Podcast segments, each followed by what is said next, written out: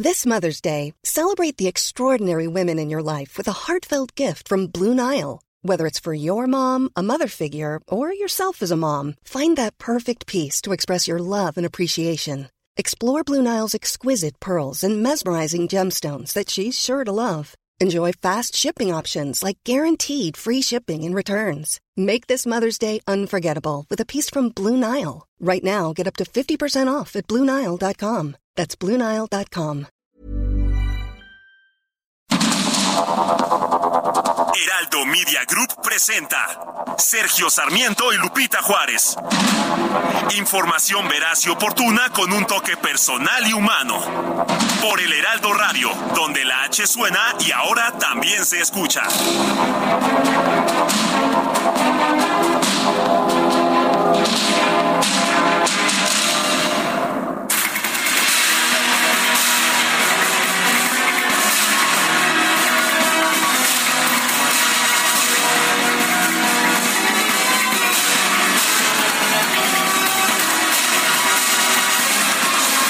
Son las 7 de la mañana con un minuto. Hoy es jueves 6 de julio del 2023. Soy Sergio Sarmiento.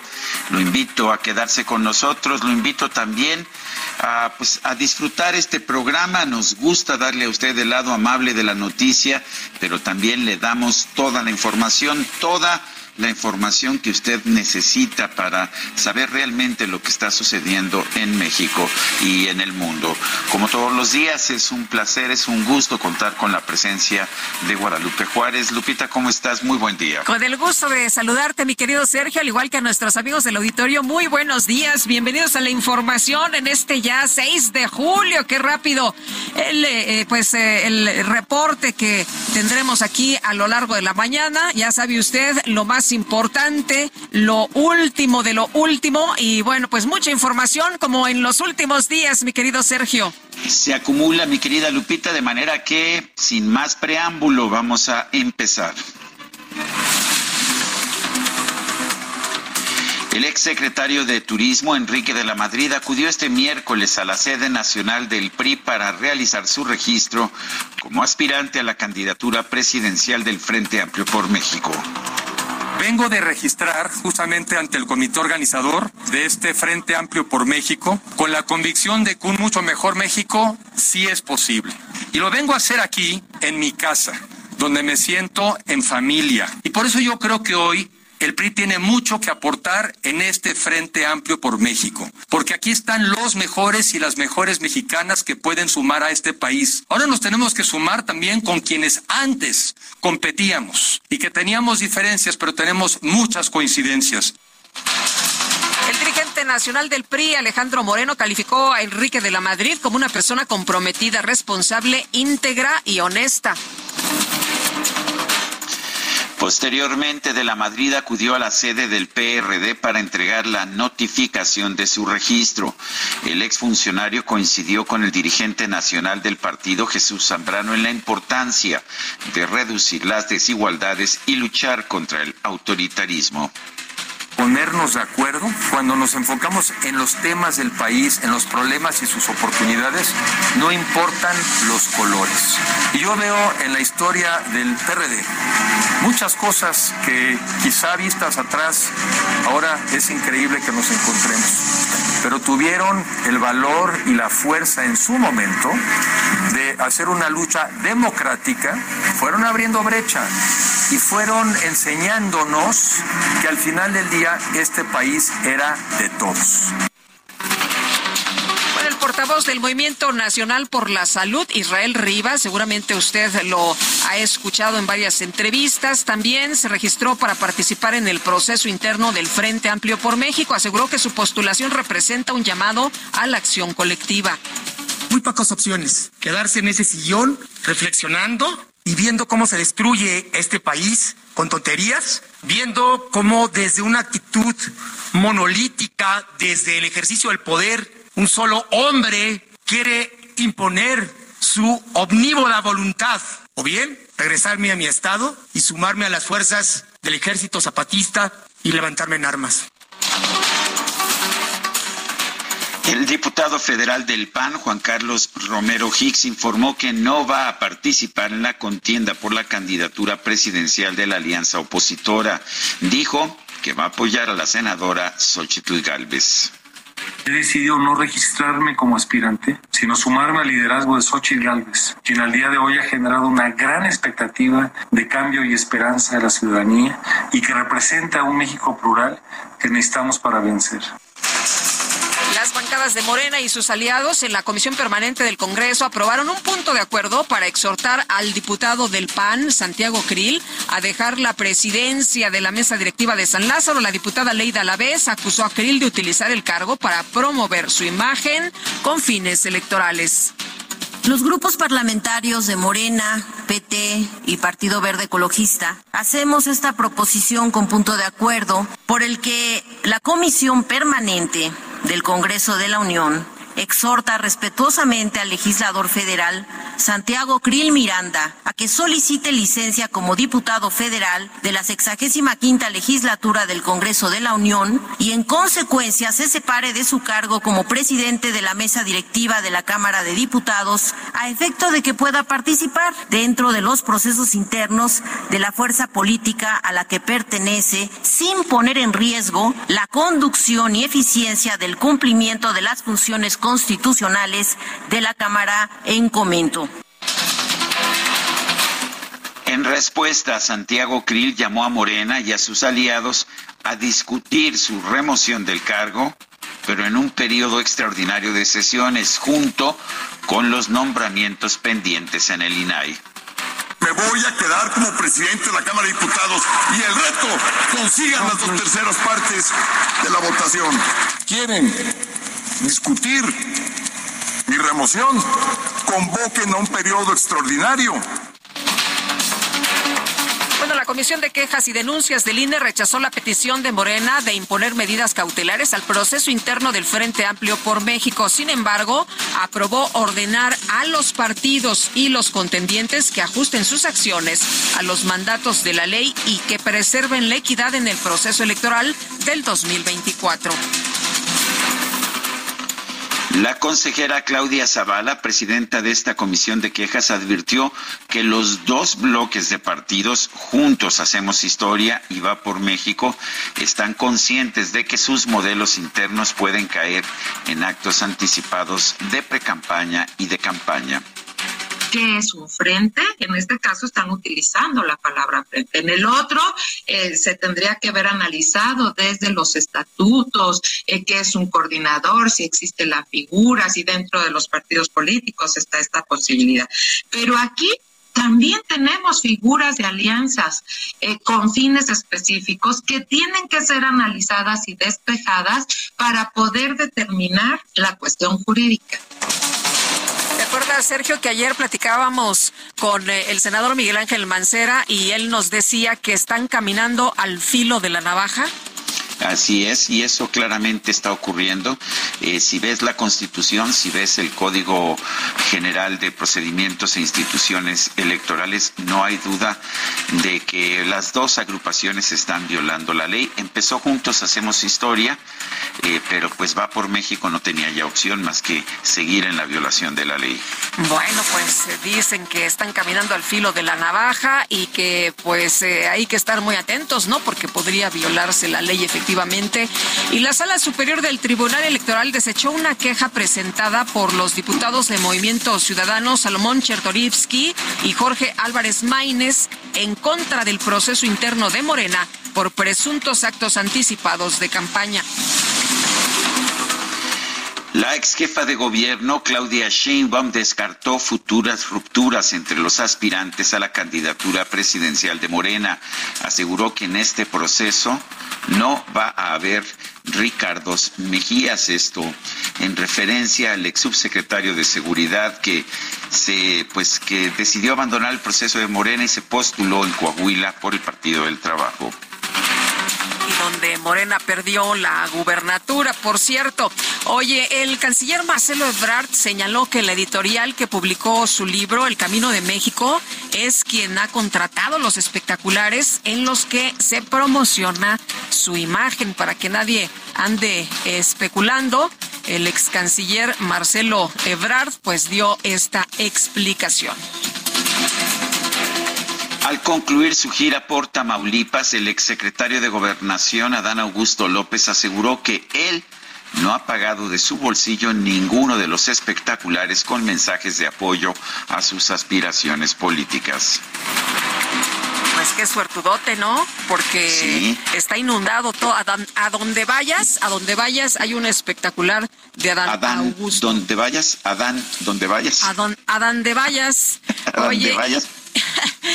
y bueno, pues eh, ya se hizo un recuento, ¿no? De los espectaculares por ahí. Eh, Ricardo eh, Monreal decía, achis, como yo, que soy el que ha gastado más y veo espectaculares de todos menos míos.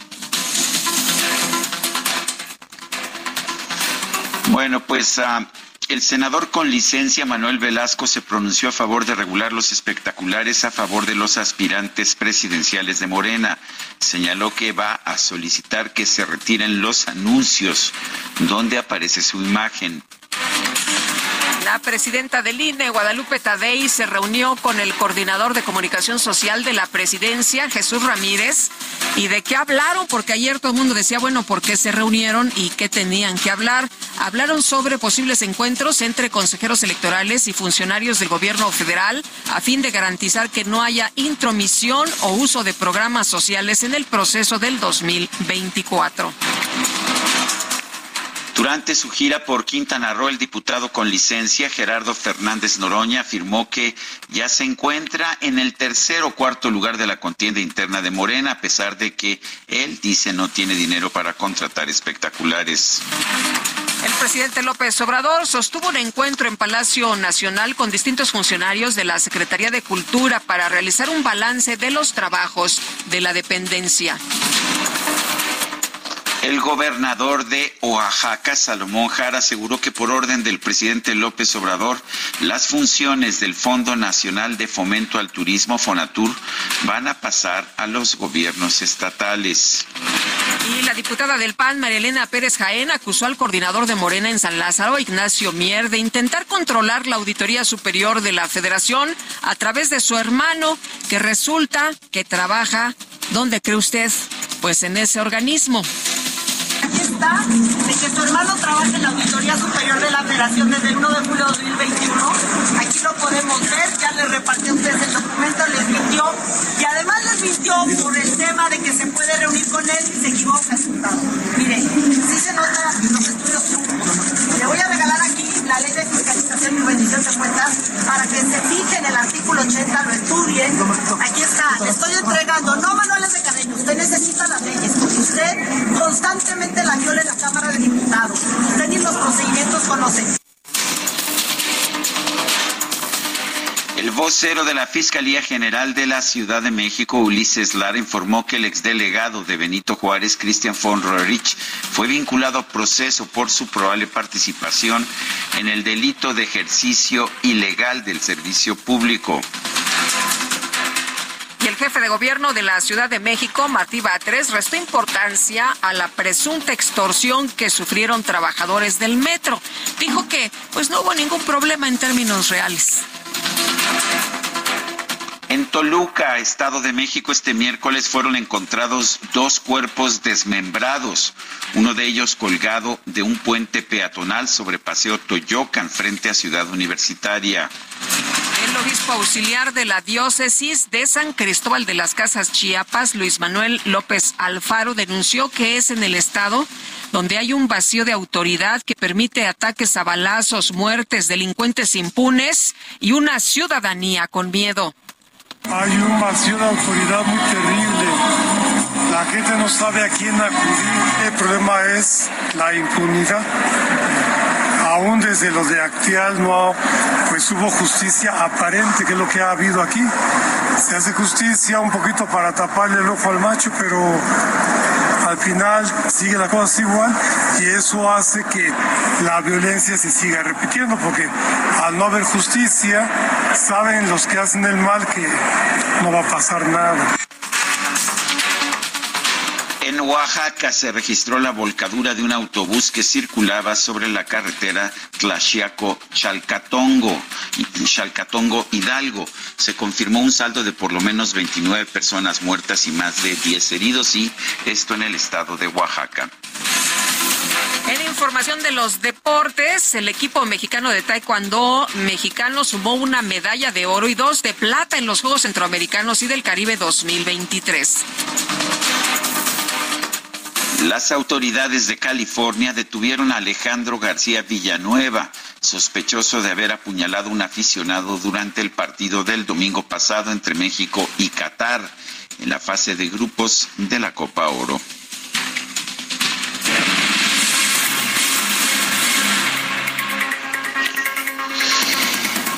El ex gobernador de Michoacán, Silvano Aureoles, se va a registrar hoy como aspirante para la candidatura presidencial del Frente Amplio por México. En la línea telefónica, Silvano Aureoles, ex gobernador de Michoacán. Eh, Silvano, gracias por tomar nuestra llamada. ¿Cómo está viendo sus posibilidades en las encuestas? Pues parece que otros candidatos están mejor posicionados, pero cuéntenos, ¿por qué piensa usted que es importante su registro? Sergio, muchas gracias. Eh, pues eh, hace casi un año, poco menos que anuncié la Cruzada Nacional por Amor a México, Sergio.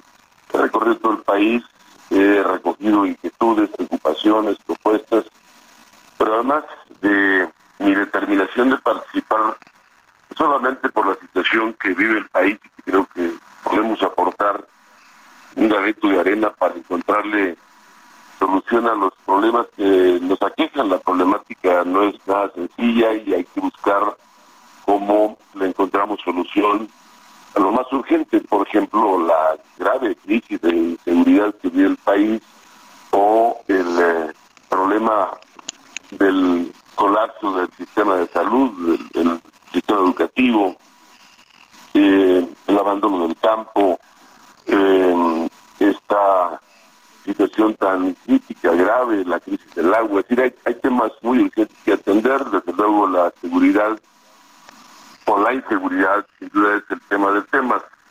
Ahora, porque yo soy parte, Sergio, de una línea de pensamiento que creo le hemos aportado al país y que hoy, por diversas circunstancias, eh, ha generado confusión la bueno. Sí, lo estamos escuchando. escuchamos bien. Ah, sí, perdón perdón sí.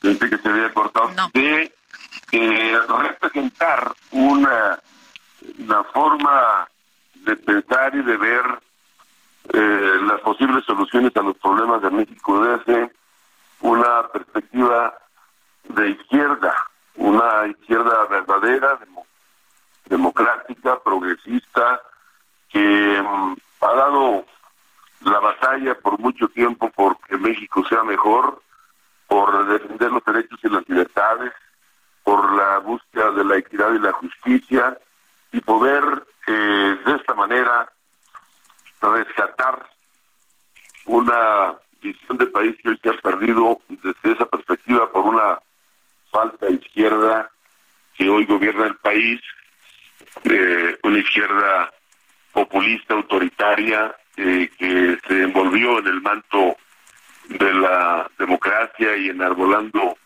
algunos postulados de la izquierda que pues, tiene el país sumido en una crisis eh, en todos los rubros de la vida nacional. Entonces, eh, seguramente el tema, en este momento, el tema de las encuestas, pudiera ser un indicador, pero yo creo que el método que hemos construido y me, incluyo porque yo propuse desde un principio que hubiera una un método democrático, transparente, ciudadano y que pudieran participar todas aquellas mujeres y hombres que desearan eh, aportarle al proceso y aportarle a México sin que se haya logrado a plenitud eso que yo eh, he venido planteando. Creo que se construyó un método mm, novedoso, inédito, por primera vez en la historia política reciente del país, un proceso de esta naturaleza lo conduce un comité organizador que en su mayoría es eh, ciudadano, además acompañado de un eh, observatorio completamente ciudadano. Es inédito, Sergio Lupita, que eh, en este camino que se ha trazado, quienes conduzcan este proceso interno para elegir o designar a quien sea el coordinador en esta etapa de la construcción del Frente Amplio por México, que a la postre se convierta en la candidata o el candidato, yo creo que es un paso muy significativo y una fórmula novedosa para México y una fórmula novedosa donde los ciudadanos son los que van a decidir y eso va a marcar la diferencia con el bloque oficialista. Oye, el presidente ha estado muy activo, ¿no? Criticando eh, los registros, criticando esto de las firmas, criticando eh, pues que quien llega ahí es porque pertenece a un grupo comandado por Claudio X González, eh, no, no le gusta el método, está muy, muy atento, ¿no? De lo que están haciendo ustedes. Sí, yo creo que el presidente, más que atento, está muy preocupado porque sabe que va a perder cualquiera de sus candidatos o colcholatas, como respectivamente les ha llamado. Eh, es eh, lamentable que habiendo tantos problemas en el país, el presidente de la República se dedique la mayor parte del tiempo a descalificar, a dividir, a confrontar, a querer debilitar la oposición eh, en este proceso cuando él debiera estar buscando que pues, los asuntos nacionales se encaucen de la mejor manera. Pero bueno, es el sello de la casa. Desde que llegó este gobierno populista y autoritario, que solamente han destruido el país.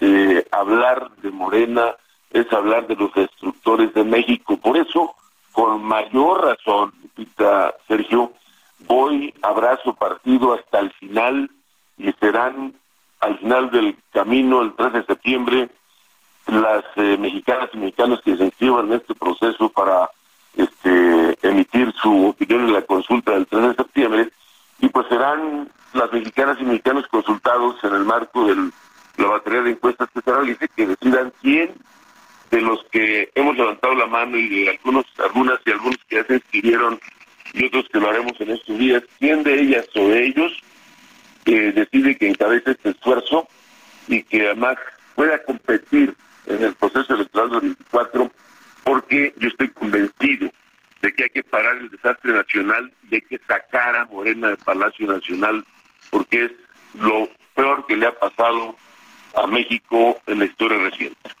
Silvano, ¿piensa usted que las reglas son correctas? Eh, ¿Qué le parece la regla de las 150 mil firmas? Yo te diría, Sergio, mira, en esta vida nada es perfecto. Eh, sin duda que hay, eh, digamos, cosas que se hubiesen podido mejorar, pero yo creo que lo que se logró es muy bueno. Yo he felicitado a la dirigencia de los partidos de la coalición o del frente por esta altura de miras y esta apertura para construir algo novedoso, algo inédito en la historia política del país.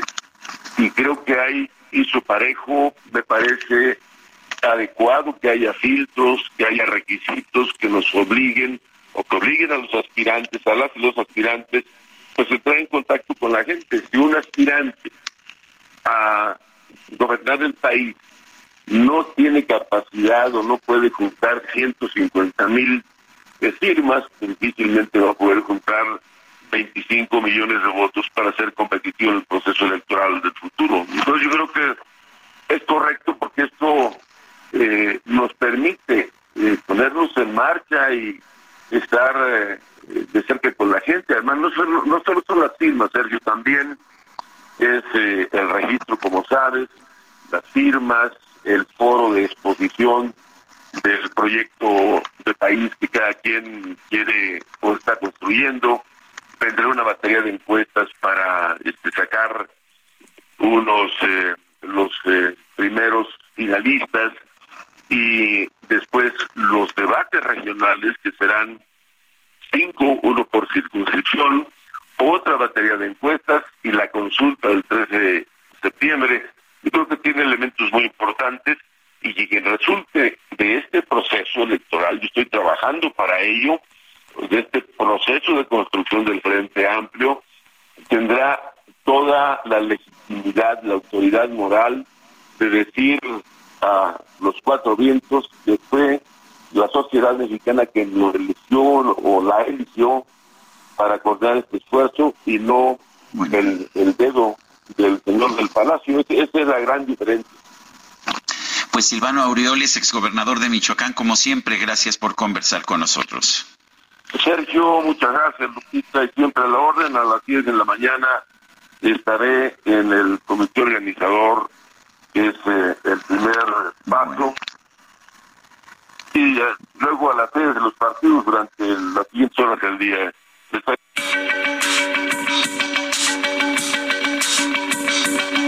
Sergio Sarmiento y Lupita Juárez quieren conocer tu opinión, tus comentarios o simplemente envía un saludo para ser más cálida esta mañana. Envía tus mensajes al WhatsApp 55 20 10 96 47.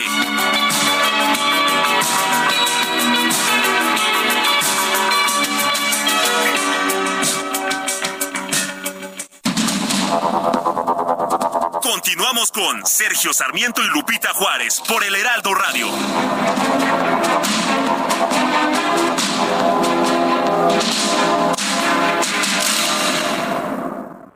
Hola, mi nombre es Paola Flores, soy diseñadora de interiores y te invito a Expo Mueble Internacional la feria líder de muebles y decoración en América Latina. La cita es del 16 al 19 de agosto en Expo Guadalajara y con más de 400 expositores encontrarás la mejor calidad y diseño en todo tipo de mobiliario, mueble residencial, exteriores, infantil, de madera, tapizados, todo. El evento no tiene costo, regístrate en expomuebleinternacional.com.mx.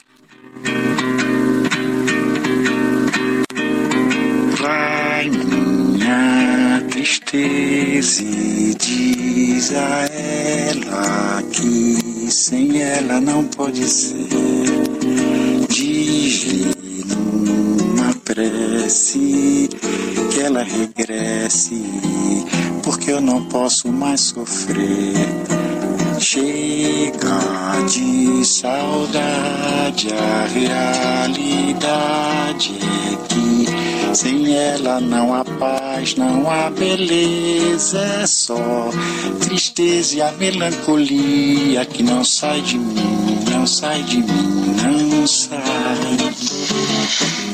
Estamos escuchando a Joao Gilberto, un cantante brasileño, uno de los fundadores de la bossa nova.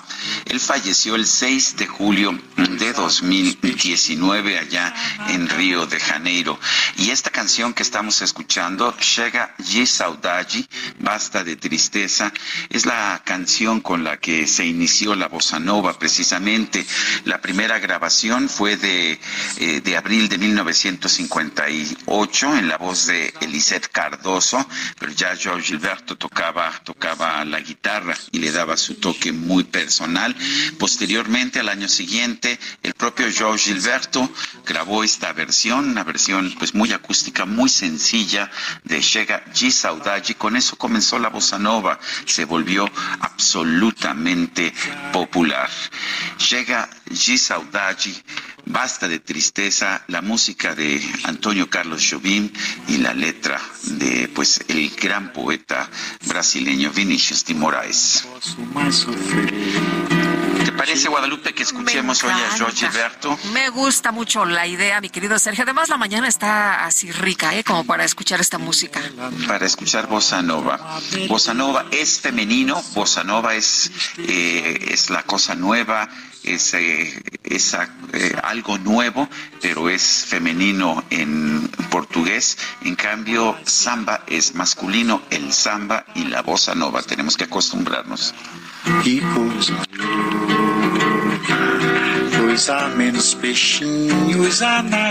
Ah, qué bonito, pero vámonos, vámonos con las destacadas. Las destacadas de El Heraldo de México.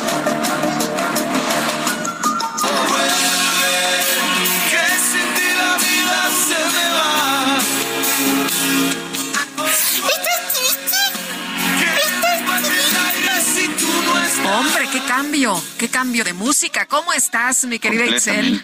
Muy buenos días, Lupita, Sergio, queridos destacalovers. Es que es jueves de bajón. Hoy es jueves 6 de julio de 2023 y amanecemos con la noticia del divorcio de Ricky Martin. Sí, ¿verdad? Entonces, este a través De, de, sus redes sociales anunció la separación de su esposo Joan. Así que amanecimos un poquito cabizbajos esta mañana, pero amanecimos también, por supuesto, con muchísima información, con lo importante, lo destacado que se publica en el Heraldo de México. Así que vámonos rapidito con las destacadas.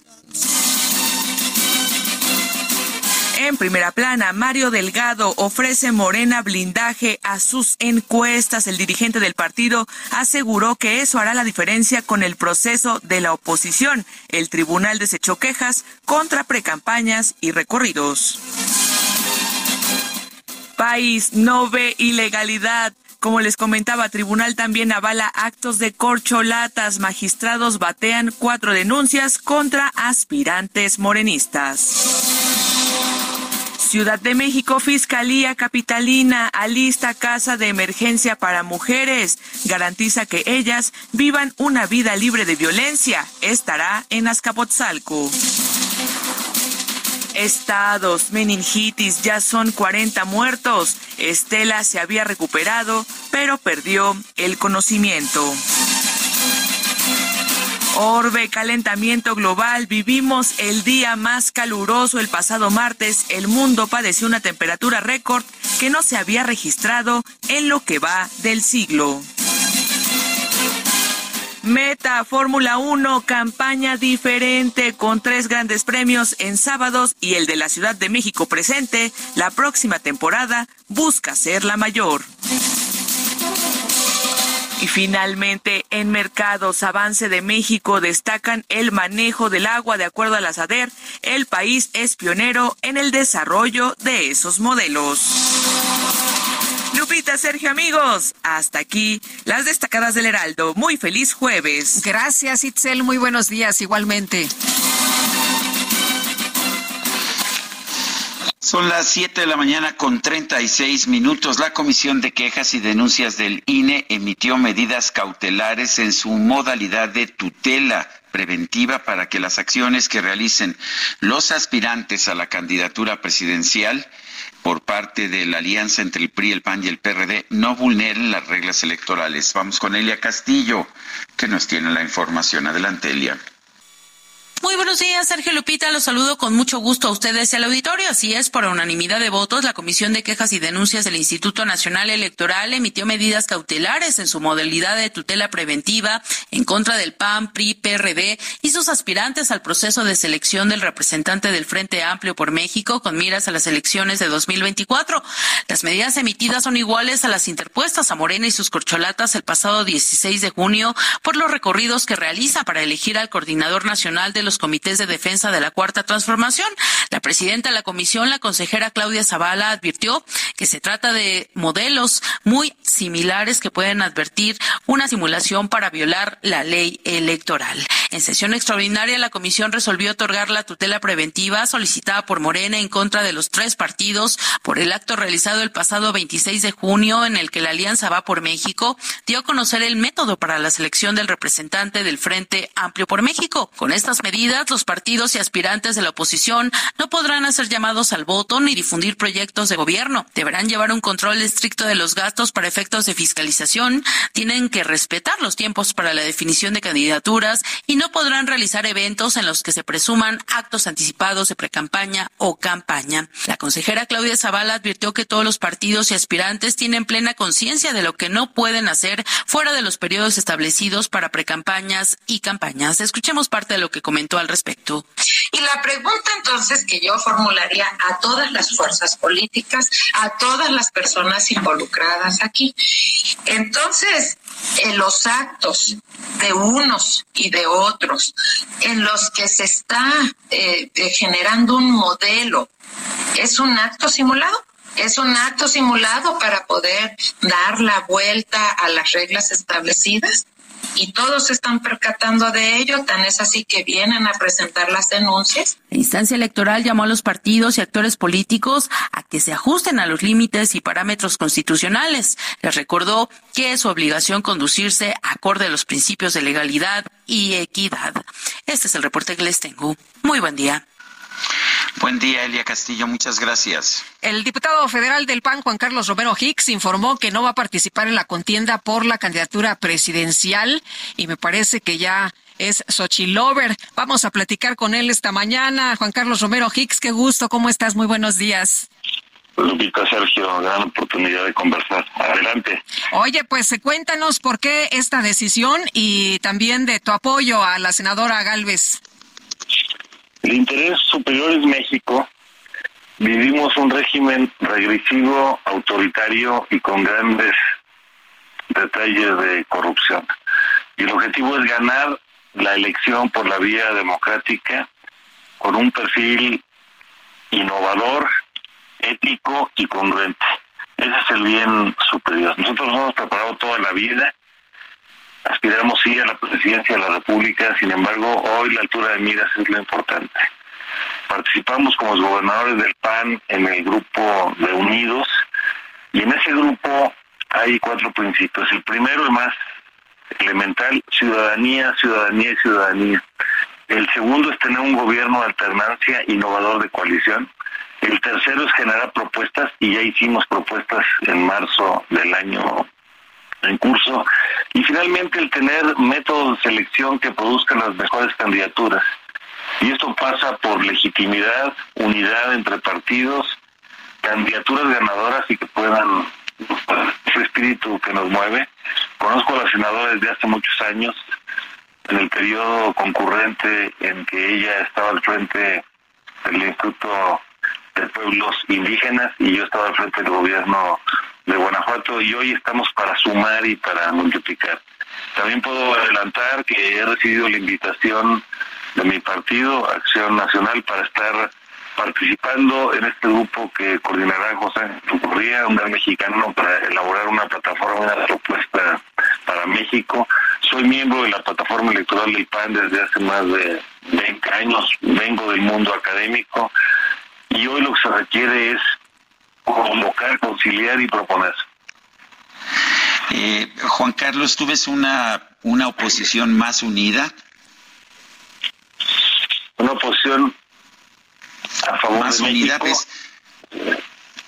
Sí, hay una gran oportunidad. En este momento todos tenemos el mismo cielo, pero no tenemos el mismo horizonte. Nuestro presidente llegó con una gran legitimidad y popularidad se ha desgastado porque nos divide y nos polariza todos los días. Hoy lo que tenemos que tener es altura de miras. Ya no hay que hacerle caso al presidente.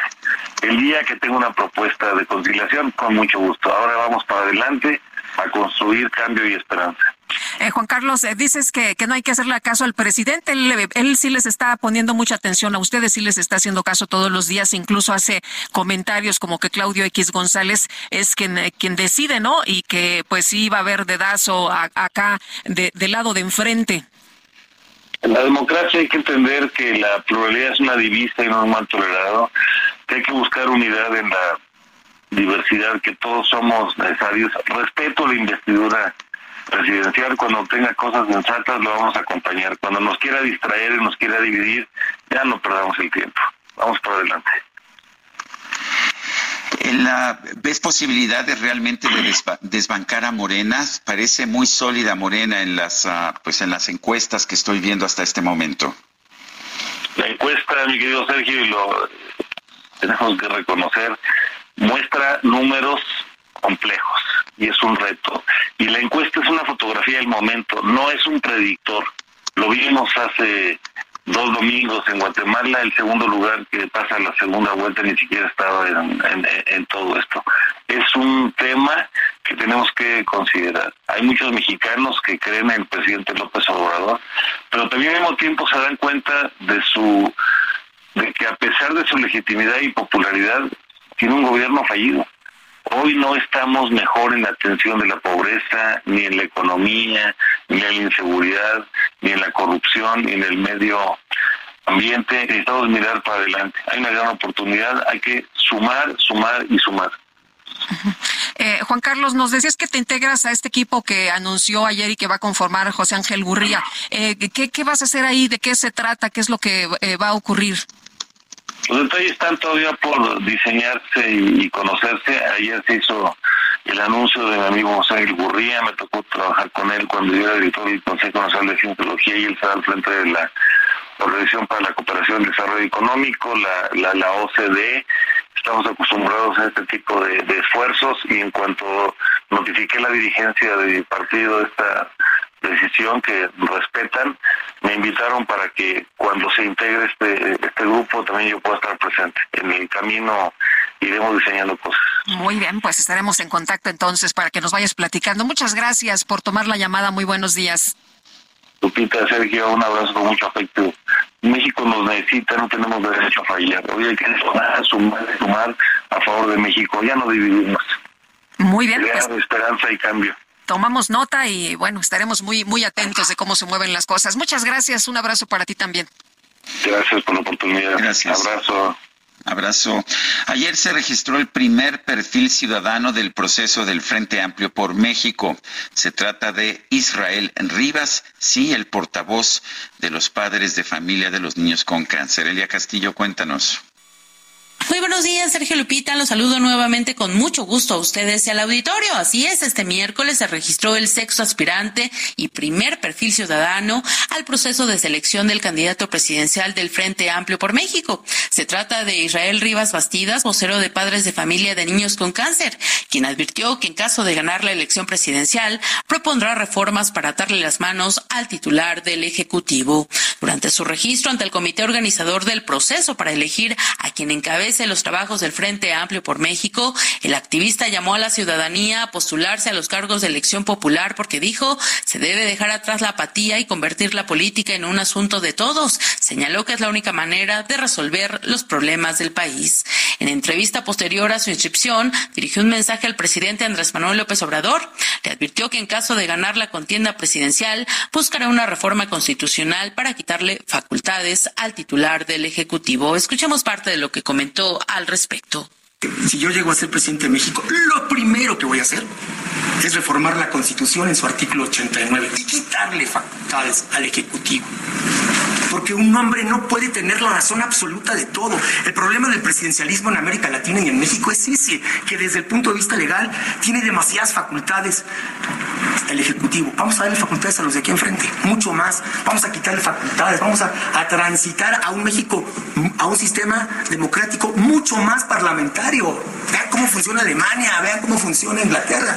También se pronunció en contra de las conferencias matutinas del primer mandatario y le recordó que un buen gobernante no genera división. Otro de los aspirantes que se registró este miércoles fue el priista Enrique de la Madrid, quien exigió al presidente Andrés Manuel López Obrador saque las manos del proceso interno del Frente Amplio por México para elegir a su representante de cara a las elecciones de 2024 y le pidió se dedique a gobernar.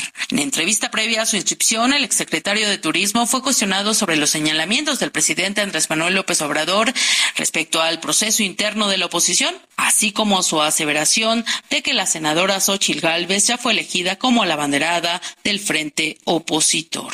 De la Madrid ratificó su registro ante las dirigencias del PAN, PRI y PRD. Ahí expresó su solidaridad con la senadora Xochitl Galvez por los ataques en su contra por parte del titular del Ejecutivo. Este es el reporte que les tengo. Muy buen día.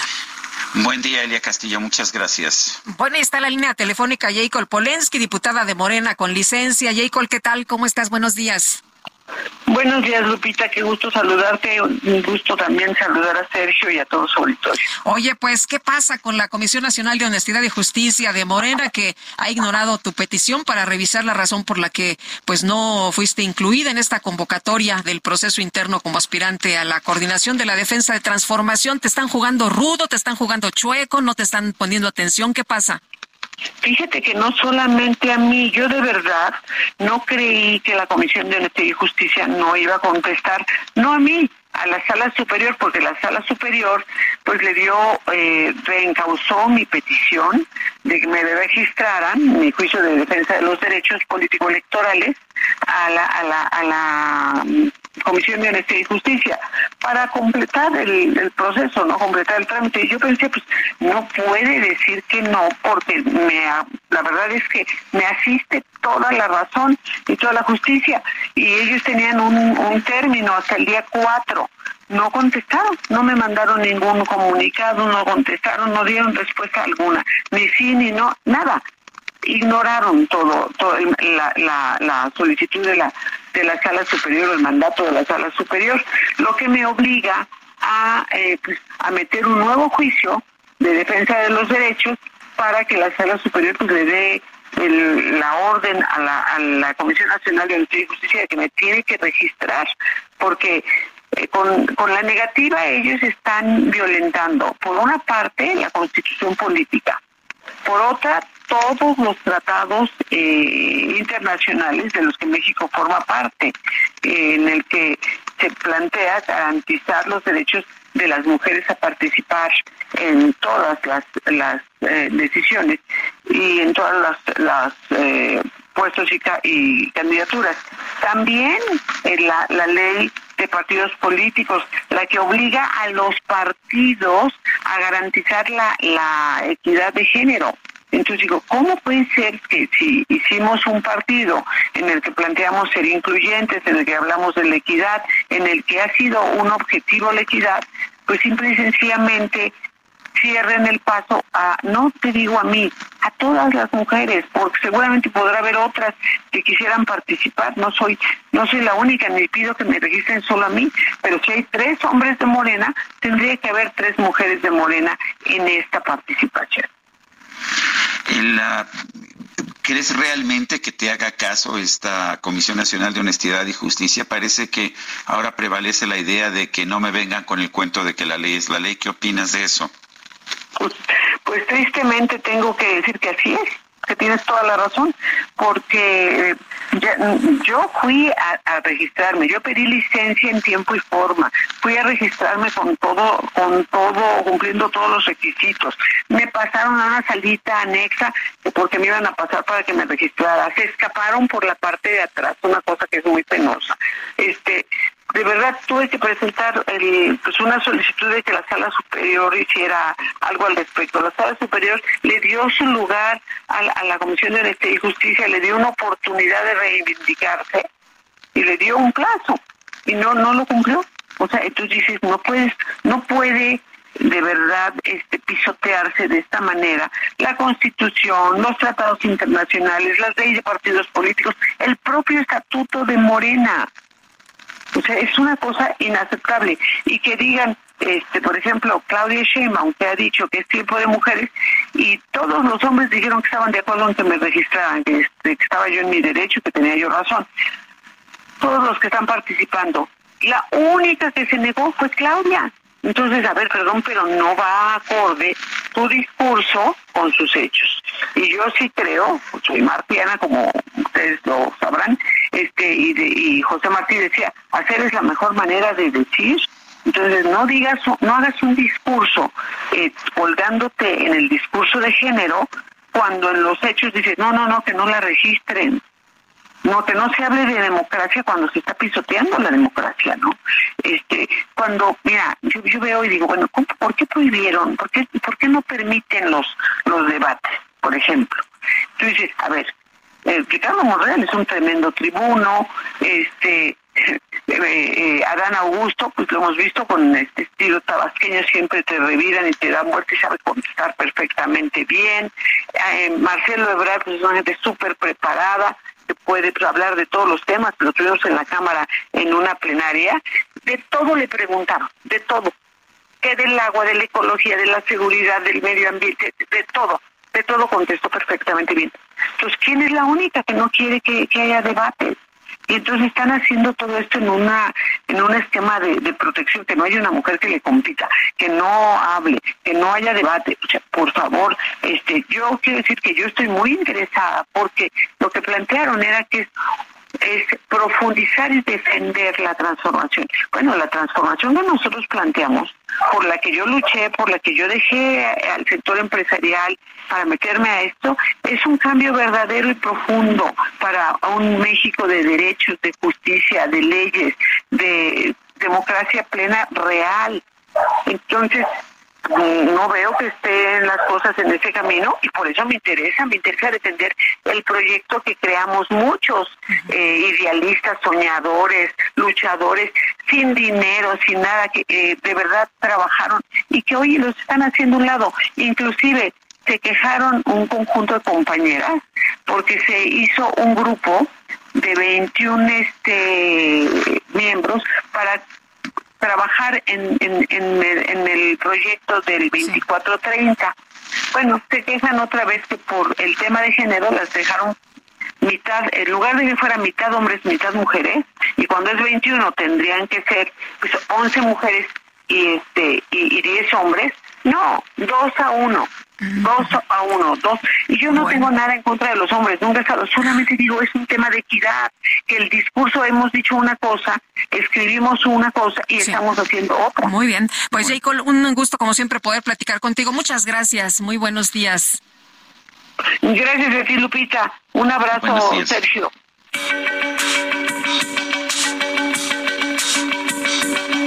Sergio Sarmiento y Lupita Juárez quieren conocer tu opinión, tus comentarios o simplemente envía un saludo para ser más cálida esta mañana.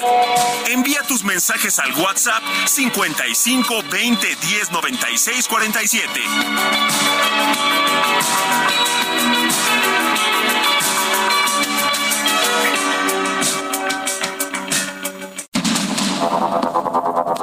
Continuamos con Sergio Sarmiento y Lupita Juárez por el Heraldo Radio.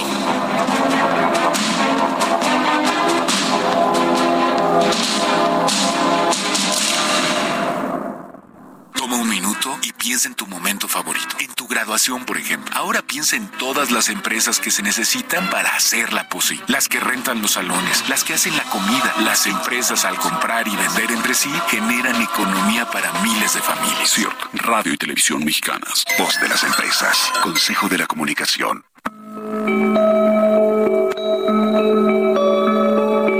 Este 6 de julio se celebra el Día Mundial de la Zoonosis con el objetivo de crear conciencia en la población acerca de los riesgos de la transmisión de enfermedades zoonóticas, así como su impacto en el bienestar y salud de los seres humanos y los animales. Las zoonosis son enfermedades infecciosas transmisibles por animales vertebrados a los seres humanos, como la rabia, COVID-19, la tuberculosis y el ébola, entre muchas otras. Se eligió el 6 de julio por la fecha en la que el científico Louis Pasteur aplicó en Francia la primera vacuna antirrábica a un niño que había sido mordido por un perro, esto en el año 1885. Algunos de los factores que inciden en la aparición de enfermedades zoonóticas son el cambio climático, los incendios forestales, la deforestación, la sobreexplotación de la vida silvestre y el abandono de mascotas.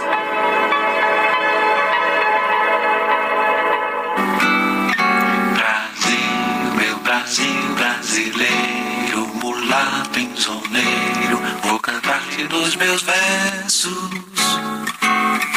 Brasil, samba que dá bamboleio, que faz gingar o Brasil do meu amor, terra de nosso Senhor. Abre a cortina do passado, tira a mãe preta do cerrado, bota o rei Congo no congado, canta de novo trovador, a merencória, a luz da lua, toda a canção do seu amor. Quero ver essa dona caminhando pelos salões arrastando seu vestido rendado.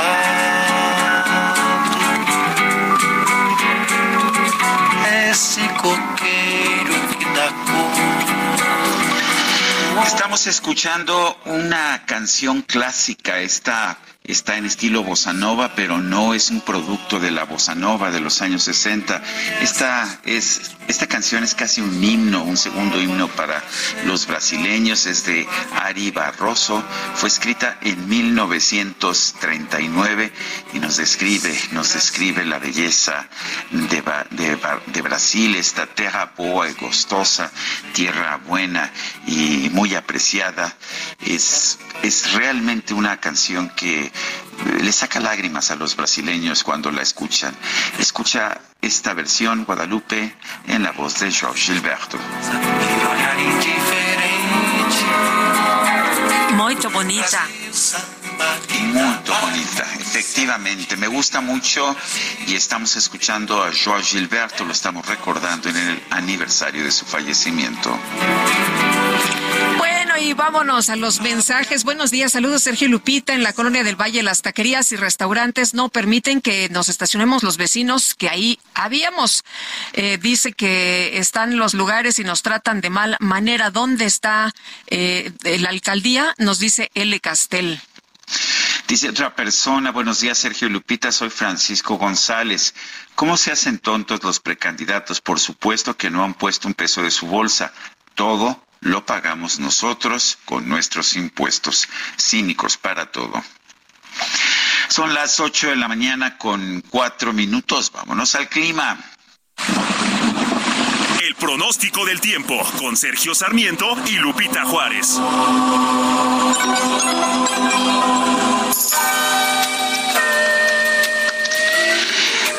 Berenice Peláez, meteoróloga del Servicio Meteorológico Nacional de la Conagua. ¿Cómo estás? Buen día. ¿Qué nos tienes esta mañana?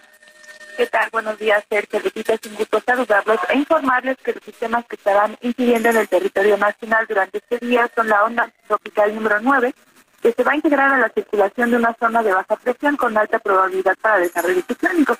Tenemos también la onda tropical número 10, que se va a estar desplazando sobre el centro y sur del país demás canales de baja presión en el noroeste, centro y sureste. Y debido a estos sistemas, el pronóstico de lluvias más significativo es de lluvias puntuales muy fuertes en los estados de Nayarit, Jalisco, Colima, Michoacán, Puebla, Guerrero, Oaxaca y Chiapas, así como lluvias puntuales fuertes en el norte, en Sonora, Chihuahua, Sinaloa, Durango, también en el centro del país, del país Hidalgo, Morelos, en Veracruz, Tabasco, Tamaulipas, San Luis Potosí y también en el estado de Tlaxcala. Respecto a las temperaturas máximas, serán para Baja California con rangos de 45 grados Celsius. En el caso de los vientos, estamos pronosticando rachas de 40 a 60 kilómetros por hora en Tabasco y la península de Yucatán y de la misma intensidad con la posible formación de torbaneras en Baja California, Sonora, Chihuahua, Coahuila, Nuevo León, Tamaulipas, San Luis Potosí Durango, Zacatecas, Jalisco, Aguascalientes y también en Guanajuato. Finalmente, para el Valle de México, durante este día se va a mantener la condición de cielo nublado, con probabilidad de lluvias puntuales fuertes en la Ciudad de México y lluvias puntuales muy fuertes en el Estado de México. Estas lluvias podrían acompañarse de descargas eléctricas. Respecto a la temperatura, esperamos una máxima que oscilará entre 24 y 26 grados. Hasta aquí el reporte del tiempo. Regreso con ustedes. Muy bien, pues como siempre, Berenice Peláez, muchas gracias por esta información. Gracias, buenos días. Buenos días. ¿Y qué tal el peso? Hay quien dice que no, hombre, es la mejor moneda del mundo. El peso mexicano se ha apreciado y bueno, ha roto la barrera de 17 unidades por dólar por primera vez en más de siete años y medio. El peso en estos momentos 17 con 16 en el mercado al mayoreo. Y esta mañana, esta mañana, ahí ya estaremos platicando con Roberto Aguilar de cómo están las cosas. ¿Cuál es la explicación, mi querido Roberto Aguilar, analista financiero, colaborador del Heraldo de México? ¿Cuál es la explicación? Porque en el gobierno nos dicen que son las buenas acciones que ellos han instrumentado. ¿Cómo estás, Lupita? Sergio, muy buenos días, gracias por la invitación. Fíjate que eh, siempre que vemos este tema, porque hoy hay que considerar que el tipo de cambio se convirtió en la variable que más rápido refleja todos los, eh, todas las cuestiones o elementos o factores externos. Eh, antes era la bolsa, se acordarán que la bolsa descontaba un poco los datos, pues ahora no, ahora es el tipo de cambio, esta variable económica muy relevante. Y siempre que tenemos esta cuestión del vaivén, porque entendemos que no tenemos tenemos un tipo de un esquema de libre flotación. El mercado es el que le pone el precio al dólar en términos de pesos. Siempre hay pros y contras de qué tan bueno es que se aprecie o se deprecie el tipo de cambio. Y hoy hay algunos que están muy contentos por el tema de estos niveles de, de, dólar, es decir, de los 17 pesos o ayer, como comentaba Lupita, que justamente perforó este este piso de los 17 psicológicos, los 17 pesos por dólar y llegó a cotizar en 16.98. Pero el tema es que esto también hay la, la otra cara, es que justamente hay quienes no se benefician porque sus dólares se convierten en menos pesos. Y en un segundo término, si me permiten, está el tema de qué tan agresivo, tan rápido o furioso puede ser el rebote del tipo de cambio. Eso creo que es importante porque hoy Después de ver estos niveles, pues la verdad es que han sorprendido a muchos mantenerlos. Eh, hay que ver nada más que en este año, Sergio Lupita, el tipo de cambio ha marcado en su modalidad interbancaria, interbancaria perdón, un máximo de 19.52. Esto fue en enero de este año cuando llegó a estos niveles y ahora, bueno, pues vemos esta diferencia con los 16.98 de ayer. ¿Qué es lo que está sucediendo? Bueno, pues tenemos unas expectativas positivas en cuanto al flujo de remesas que estamos recibiendo que hoy se ha convertido en la principal fuente de dólares a México. Si lo medimos en los últimos 12 meses ya tenemos más de 60 mil millones de dólares. Luego está el tema de la liquidez del, del tipo del peso mexicano. Esto quiere decir que se compra y se vende muy fácilmente. No tenemos ninguna limitación. Eh, cotiza prácticamente las 24 horas al día, los 365 días del año y eso lo hace muy líquido. Estamos entre las 10 monedas que más se negocian en el mundo. La primera es el dólar estadounidense y estamos eh, hay un estimado de que son cerca de 20 mil millones de dólares al día en promedio lo que se negocia el tipo de cambio. Y luego pues tenemos también la expectativa sobre el, el tema del nearshoring, que aunque hoy estamos viviéndolo justamente como expectativa, pues sí tiene una tendencia de favorecer la entrada de más dólares a la economía mexicana, se, incrementa la oferta y bueno, pues esto también hace que, que se abarate. ¿Cuánto tiempo nos va a durar? Creo que esa es una de las preguntas más importantes sobre el tema y bueno, pues lo que podemos ver es que justamente se regresará a unos niveles e insisto, ¿qué tan brusca podría ser el, regreso? ¿Qué tan brusco podría ser el regreso del tipo de cambio? Creo que hoy es lo que mantiene muy ocupados a los especialistas en la materia, Sergio Lupita. ¿Cómo, cómo, ¿Qué tanta importancia tienen las altas tasas de interés en este fenómeno? Pues mira, fíjate que eh, son importantes y era uno de los factores que poníamos también en primer lugar este diferencial, una tasa en México que sigue siendo alta y que eh, está disminuyendo la inflación. Mañana conocemos el dato de junio, ya vamos a estar en niveles arribita del 5%, Sergio, y esto nos da, le descontamos a la tasa nominal la, la inflación y nos da una tasa real que sigue siendo atractiva, muy atractiva para el tema de inversión y esta diferencia es lo que sucede con Estados Unidos donde la tasa, pues a pesar de que se mantiene, pues no es tan atractiva todavía, pero es en dólares. Y al final del día, el dólar siempre se ha considerado como un activo de refugio. Así es que yo creo que esto está perdiendo también un poco de atractivo y creo más en estos temas que te había comentado, las remesas, el tema del nearshoring y estas expectativas y la liquidez que tiene el tipo de cambio del peso mexicano, que ha sido fundamental para explicar esto, este fenómeno y que algo que no veíamos, como decía Lupita, hace prácticamente ocho años que no veíamos estas cotizaciones del tipo de cambio. Bueno, pues gracias Roberto. Sergio, Lupita, muy buenos días. Bueno, son las 8 de la mañana con 12 minutos. Ayer el exsecretario general de la OCDE, José Ángel Gurría, anunció que no se iba a registrar como aspirante presidencial. Sin embargo, dijo que va a ser el encargado de integrar un grupo de expertos para construir un proyecto de cambio positivo para México. José Ángel Gurría secretario general de la OCDE, está en nuestra cabina. Ángel, gracias por estar con nosotros y cuéntanos, eh, finalmente, ser presidente de la República es una vieja ambición tuya, una vieja ambición de muchos mexicanos que se han dedicado a la política. Supongo que no es fácil decir, bueno, pues la verdad no, no voy por esa, no voy por la grande, pero voy por otra cosa para construir un mejor país. Cuéntanos de esta decisión personal. ¿Qué tal, Sergio? Buenos días. Eh, buenos días a todo tu auditorio. Mira, eh, de lo que de lo que se trató fue de un anuncio de los tres presidentes de los partidos del PAN, del PRD y del PRI, eh, en, estricto orden alfabético. Y, y quiero decirte que cuando me propusieron a mí que yo me hiciera cargo de la elaboración del plan de gobierno, pues eh, fue una gran sorpresa, porque yo estaba en el abarrote de, de, conseguir las firmas y de las 150 mil firmas y ya ah, había, este, pues eh, ya había logrado el compromiso de algunos ah, eh, grupos de la sociedad civil y otros, otros sindicatos y algunas asociaciones, algunos gremios, algunos amigos, la familia inclusive, todos estaban en el, en el tema de, conseguir las firmas y estaba yo dedicado a eso y estaba yo completamente eh, pues eh, comprometido y profundizando en cada uno de los temas y me, me, ofrecieron de, todas partes y, y la verdad es que eh, me sorprendió, sí me halagó, debo decirte, pero también me di cuenta de que era muy importante para ellos, para los tres presidentes, pero también para el país, para México, porque se trataba de una responsabilidad enorme, de un gran desafío, eh, de, armar el, el plan de gobierno de la primera coalición no, nunca ha habido coalición en el gobierno en México. Siempre ha sido o, de un partido o de otro o de otro, y sin embargo nunca se ha formado una coalición.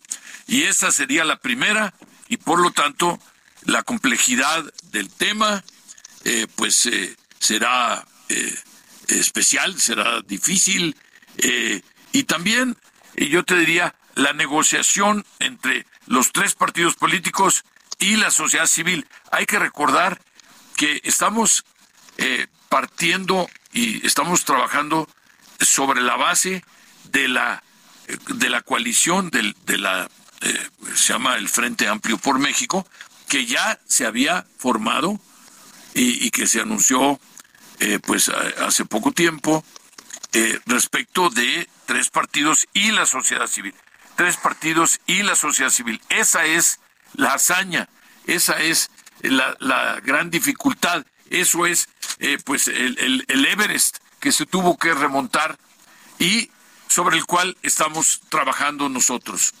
Eh, te quiero preguntar, José Ángel, sobre esto que declaró ayer el presidente Andrés Manuel López Obrador, que también decía, bueno, es que los presidentes de los partidos, nuestros partidos, están muy atentos, no nada más los presidentes de, los partidos, sino el presidente de la República está muy atento de lo que están haciendo ustedes. Y ayer decía, ah, bueno, pues es que se bajó porque pues no le alcanzaba para las firmas, ¿no? Eso por una parte. Y por otra decía que pues eh, los jefes de los partidos opositores ya decidieron quién los va a representar en el 2024.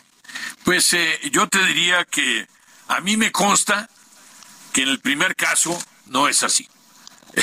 ¿Por qué? Porque yo estaba en el, te digo, en, todo este trabajo muy intenso de conseguir las firmas y estábamos en eso y estamos trabajando en eso y, y con, con, con los amigos aquí, este, con Marta, con Carlos, con eh, un grupo de, de gentes que me estaban apoyando.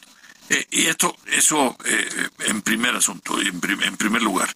Pero en el, segundo eh, lugar, en términos de los de que los presidentes de los partidos ya sepan quién va a ser el, el, ganador del resultado del proceso, etcétera, yo te diría que la convicción que yo tengo en este momento es que este método se elaboró después de una cuidadosa negociación y con el propósito de que fuera lo más transparente posible y de que se legitime por parte del público, por parte de la sociedad civil, que son uno de los elementos de esta coalición. Precisamente la sociedad civil eh, es, forma, yo te diría, una parte fundamental, central de, este proceso. Y entonces te diría que en, los dos casos, pues eh, difiero del eh, señor presidente de la República. Ángel, el presidente dice que el superpeso es una muestra de que sus políticas económicas son las adecuadas. ¿Tú qué opinas? Mira, eh, habría que preguntarle a los eh, campesinos en Sinaloa, por ejemplo, que en este momento eh, pues eh, como se tiene una referencia internacional en dólares, etcétera, pues en este momento están recibiendo menos pesos y eh, como ha aumentado todos han aumentado todos los insumos todo el, crédito ha aumentado, pero además han aumentado también eh, los fertilizantes y, y, todo, todos los elementos que se necesitan, eh, el, pago a, las a los, a los tractores, etcétera.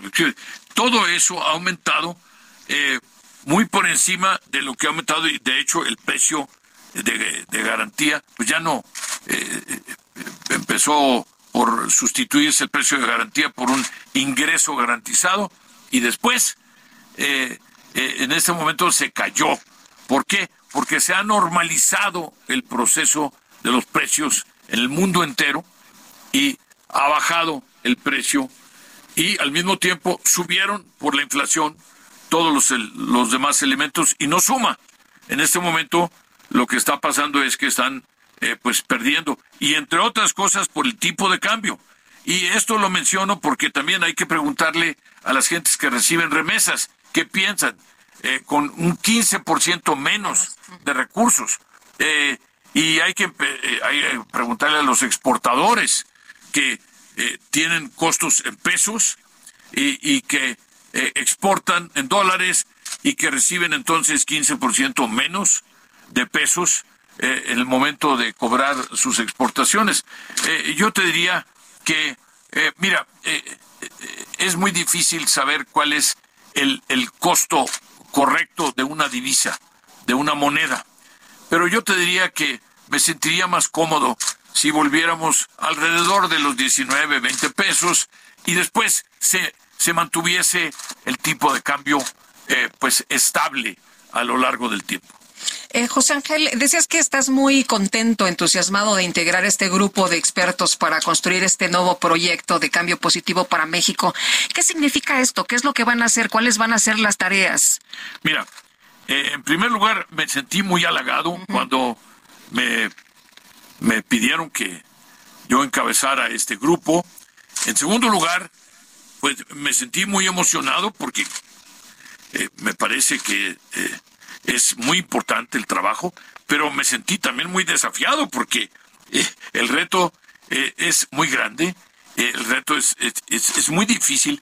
Insisto, no estamos haciendo simplemente un, un plan de gobierno para la próxima administración de parte de un partido.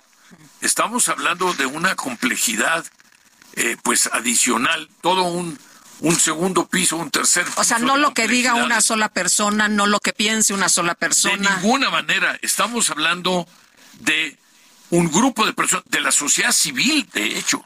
Vamos a hacerle consultas a toda la sociedad, a los mejores, eh, a, los, los expertos. Eh, vamos a hacerle, decir, la, sociedad civil es la parte medular de este proceso y, y por lo tanto, eh, pues el grupo se va a conformar eh, con eh, eh, los expertos, los, los especialistas en cada uno de los, de los ramos. Es decir, los titulares, yo te diría, se van a parecer quizá a otras campañas y otros, y, otros planes de gobierno. Pero lo que es diferente, en este caso, lo que le da una, no solo eh, eh, lo hace diferente, sino lo hace mejor. Es el hecho de que ya ahí empieza todo el proceso de hacer un gobierno de coalición, desde el plan de gobierno, porque se va a tener que negociar, se va a tener que discutir, se va a tener que debatir y además cada uno de los partidos va a tener su punto de vista y al final lo que vamos a hacer es también los expertos, los mejores, los mejores, los mejores en cada tema, en la reactivación económica, en el tema de la pobreza, en el tema de la... Pero si estamos requete bien, ¿no? Como dice el presidente, en todo ha dado buenos resultados. Mira, eh, primero no estamos requete bien, lamentablemente. Eh, vamos a, poner solo un ejemplo. Estamos hablando de eh, el crecimiento promedio de este sexenio, ¿no? Bueno, pues es eh, eh, muy poquito por encima de cero, en promedio, durante los seis años, lo cual sería muy malo en Holanda y sería muy malo en Alemania pero es una tragedia en el caso de México. Y esto quiere decir que aumenta, como ya sucedió, el número de pobres, aumentan las desigualdades y se acumulan los déficits. ¿Cuáles déficit? Oh, el déficit de salud, por ejemplo.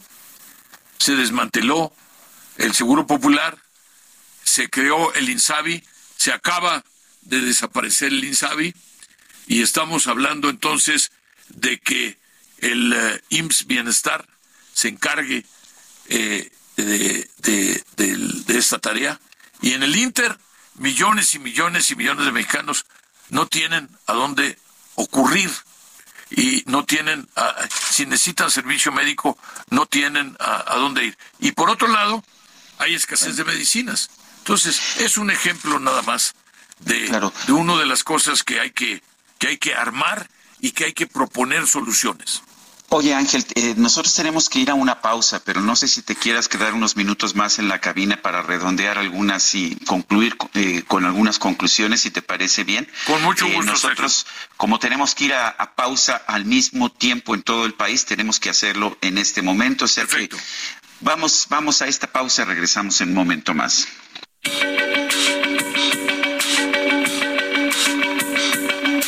Sergio Sarmiento y Lupita Juárez quieren conocer tu opinión, tus comentarios o simplemente envía un saludo para hacer más cálida esta mañana. Envía tus mensajes al WhatsApp 55 20 10 96 47.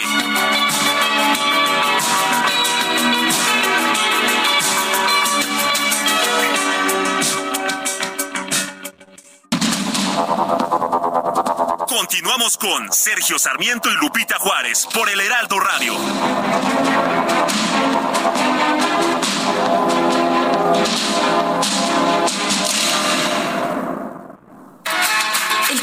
Las artesanías, los platillos típicos y la calidez de la gente de Yucatán llega a Zapopan con la Feria Yucatán Expone. 50 stands, restaurantes y espectáculos artísticos para conocer y disfrutar de la cultura de la tierra del Mayab eterno. Yucatán Expone, del 3 al 16 de julio en la Plaza de las Américas Juan Pablo II de Zapopan. Entrada gratuita. El gobierno del estado de Yucatán invita. Juntos transformemos Yucatán. Gobierno del estado.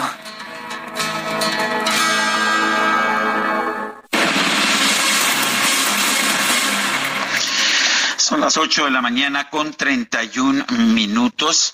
Eh, estamos ah, conversando con José Ángel Gurría, ex secretario general de la OCDE, y te agradezco mucho, Ángel, que estés con nosotros en la cabina del Heraldo. Esta vez no puedo estar presente de manera presencial contigo.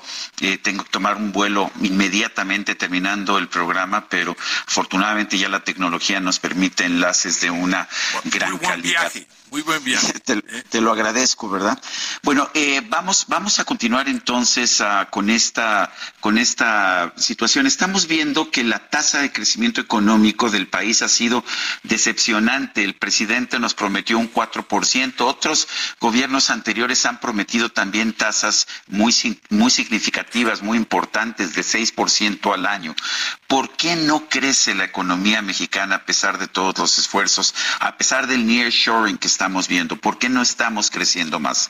Porque no hay suficiente inversión y no hay suficiente inversión porque no hay confianza y no hay confianza porque falta Estado de Derecho. Es decir, es una cadena que empieza con el Estado de Derecho y que termina con un aumento del nivel de bienestar y que pasa por mayor crecimiento, eh, mayores empleos, eh, empleos mejor pagados, etcétera, más exportaciones, pero empieza por el tema del Estado de Derecho y aquí pues lo que ha pasado es que estamos espantando a la clientela ¿eh? Eh, y, sí estamos recibiendo inversiones efectivamente pero el problema es cuántas inversiones más cuántas inversiones adicionales podríamos estar recibiendo y esto ya se ha convertido en una especie de de, tema conocido, ¿verdad? Este, porque se ha repetido muchas veces, pero ¿cuántas inversiones más podríamos estar recibiendo si no estuviésemos espantando a la clientela, si no estuviésemos eh, pues eh, promoviendo leyes y estuviésemos eh, en algunos en algunos casos hostilizando a, los inversionistas. Oye, pero tenemos grandes obras, ¿no? Está la refinería de Dos Bocas, está el Tren Maya, hay grandes este, obras eh, del, del presidente López Obrador. ¿Cómo ves con este impulso que ha dado el presidente otros seis años de la 4T? Mira, eh, eh, yo no, no voy a caer en la provocación que me acabas de plantear. Este, de lo que estamos hablando es de que habrá eh, un, eh, un, gobierno de coalición en México a partir del primero de octubre del año próximo, pero eh, lo que veo también es que ha habido con el tema de la reforma eléctrica, con el tema del maíz transgénico, con el tema, en fin, hemos hemos agarrado muchos pleitos que no eran necesarios que eran completamente este, innecesarios, pero o, eran contrarios a la letra y al espíritu del Temec. Y entonces ya sabíamos que íbamos a generar una reacción no solo negativa, sino que además íbamos a hacernos responsables desde el punto de vista de una violación, pues, eh, eh, de, la letra, insisto, y del espíritu del tema aquí. Por lo tanto, pues ya en este momento estamos eh, tratando de evitar que haya eh, un panel y, si hay panel, pues el problema es eh, cuánto, nos va a costar el, el, resultado del panel.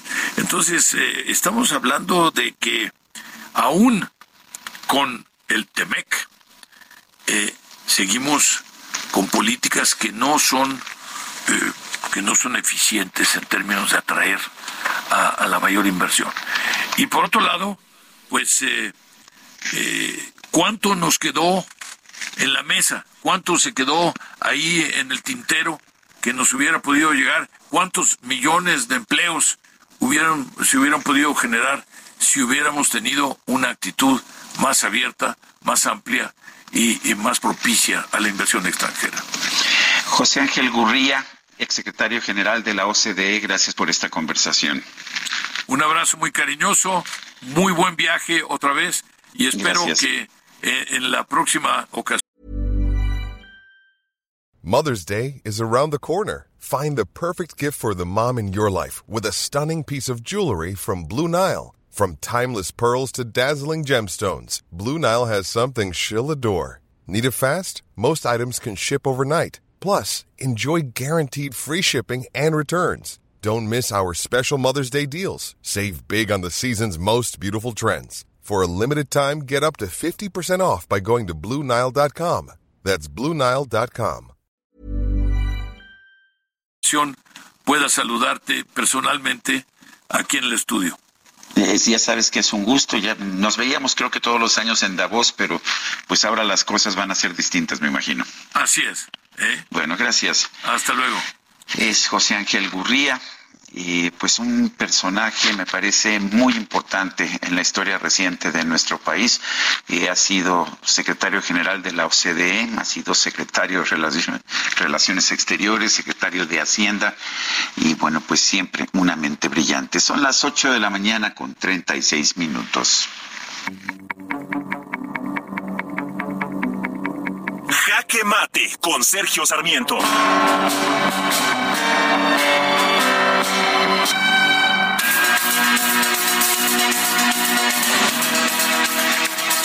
Gran pregunta que tenemos que hacerle, no solamente a los políticos, sino a nosotros mismos, es por qué no hemos crecido.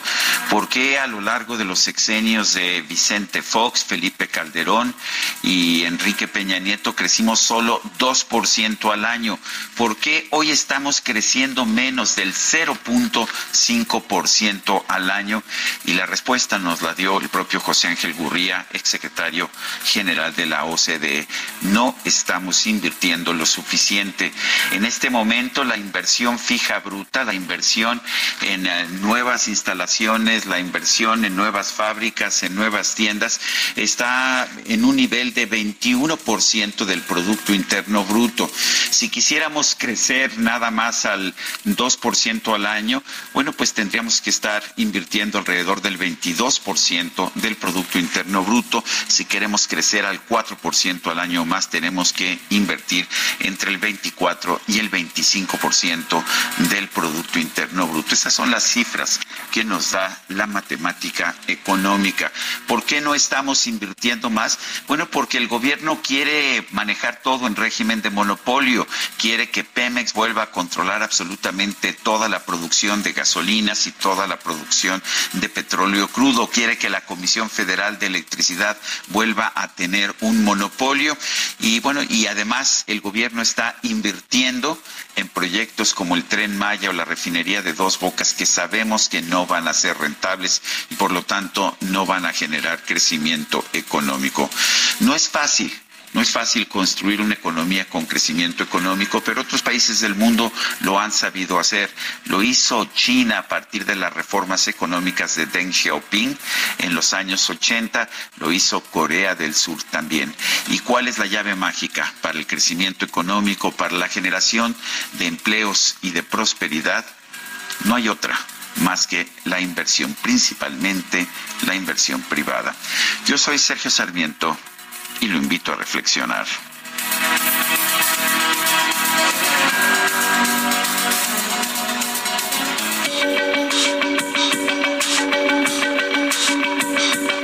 Para Sergio Sarmiento, tu opinión es importante. Escríbele a Twitter en arroba Sergio Sarmiento.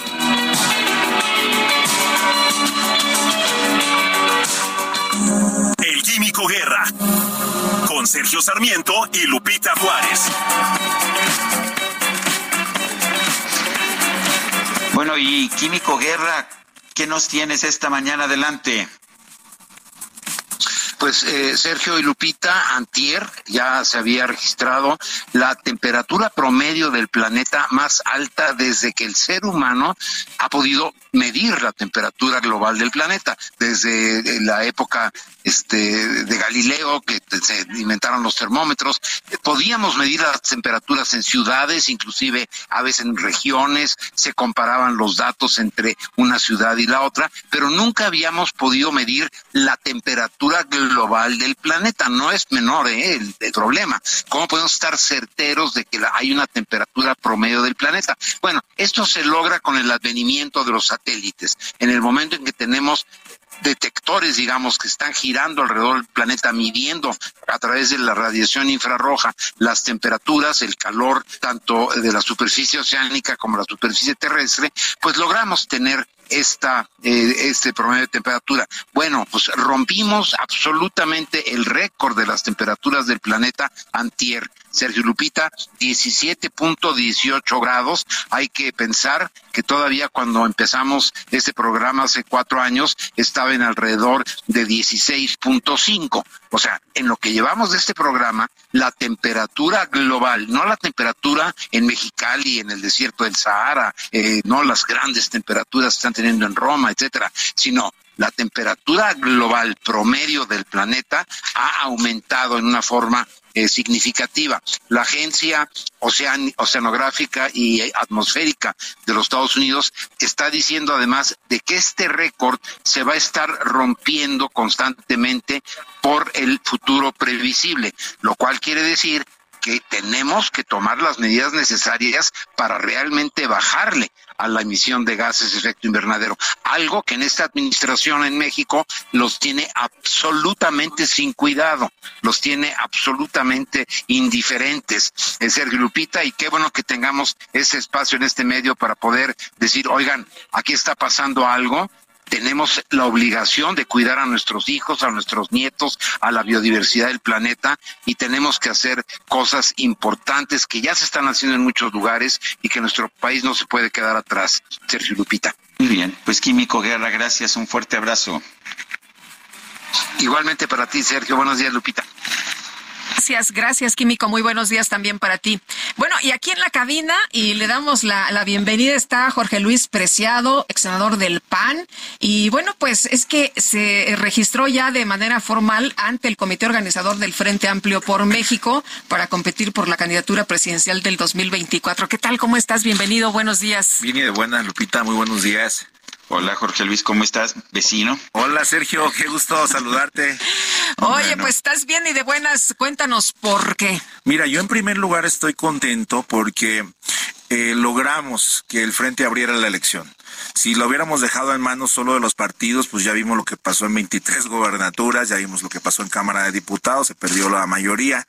Y obviamente el hecho de que se abra a la población genera mucha expectativa para el ciudadano de que finalmente van a tener una opción que realmente compita con los candidatos de Morena. Entonces yo creo que de entrada creo que eso es muy bueno porque hoy el diálogo en el país ya no es solo qué hicieron las cuatro precandidatas, a mí no me gusta decirle colcholatas, este, qué hicieron en el día, ¿no? Hoy ya hay la discusión quién se registró en el frente, quién se bajó, quién se subió, por qué, las reglas. Este diálogo que se está generando en México creo que le da una nueva luz a la democracia mexicana y creo que es algo bueno por lo que yo en lo personal estuve empujando.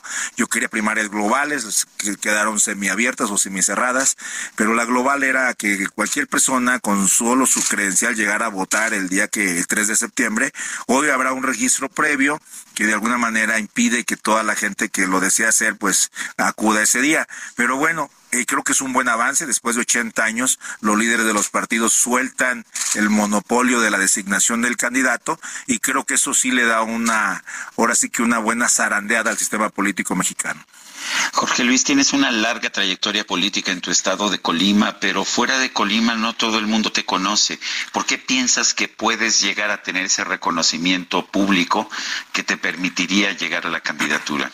Fíjate que yo creo que el, el, modelo, si estuviéramos hablando de los años 1900, sería muy complicado. De hecho, en 1900, por cierto, 10 había voto indirecto en México. Madero, Madero gana por una votación aparentemente pequeña, pero es que por cada 500 electores nombraban a un elector.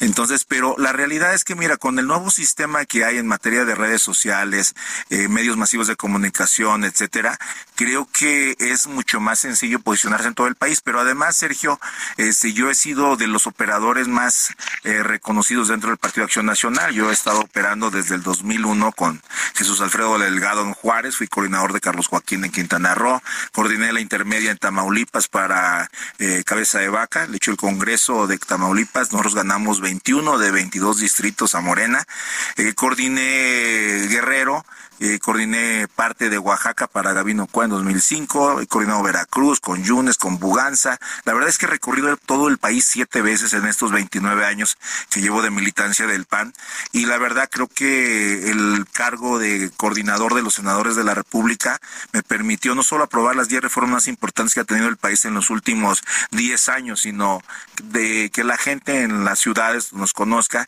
Obviamente es más difícil para uno que plantear un tema de fondo hoy que la mayoría de la gente pues se da a conocer por un pequeño baile en alguna red social. en, un, TikTok. En un TikTok es más complicado para quienes ya tenemos 50 años andar bailando en todos lados, pero bueno, vamos a hacer propuestas también candidato, ¿no? Al, gobierno de, tu estado, hubo mucha información en ese, en ese tiempo de, del, tema. Bueno, hasta tengo... dos veces candidato. Hasta tengo tu máscara de Blue Demon, que... Sí, claro, y un saludo a mi amigo Blue Demon que está allá en Miami. Fíjate que el tema de Colima, yo entré de suplente ahora sí. Este, yo he ganado la primaria, la primaria para el Senado la gané en Colima. Este, yo duré también cinco años en mi negocio con mi familia y un día convocan a primarias, me apunto, yo traía el 2% de intención de voto y gano la primaria para el Senado y gano el Senado y me vengo de coordinador de los senadores. Y en el caso de la gobernatura, yo apoyé a un candidato este, muy fuerte, tres años, y el día de que lo íbamos a nombrar nos dejó plantados a Gustavo Madero y a mí y se nos rajó por alguna razón, no quiero especular, y yo entré de emergente y solo traía el 3%.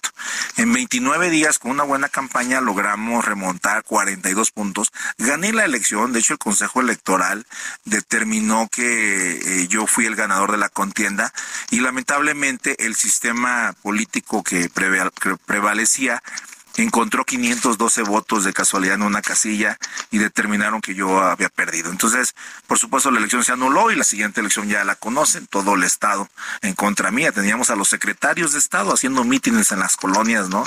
Y bueno, aún así perdimos por un punto, pero nosotros seguimos en la lucha, ¿no? Quienes venimos de la oposición ya de muchos años, este, desde el 94, sabemos que esto es así, por eso cuando yo veo esto que me dicen, oye Jorge Luis, vas empezando, le digo, la verdad es que les di un poco de ventaja para que no, no ganarles por tanto. Oye, has pedido piso parejo, ¿qué estás viendo que no, que no te gusta? Y también has dicho que, que no haya cargada.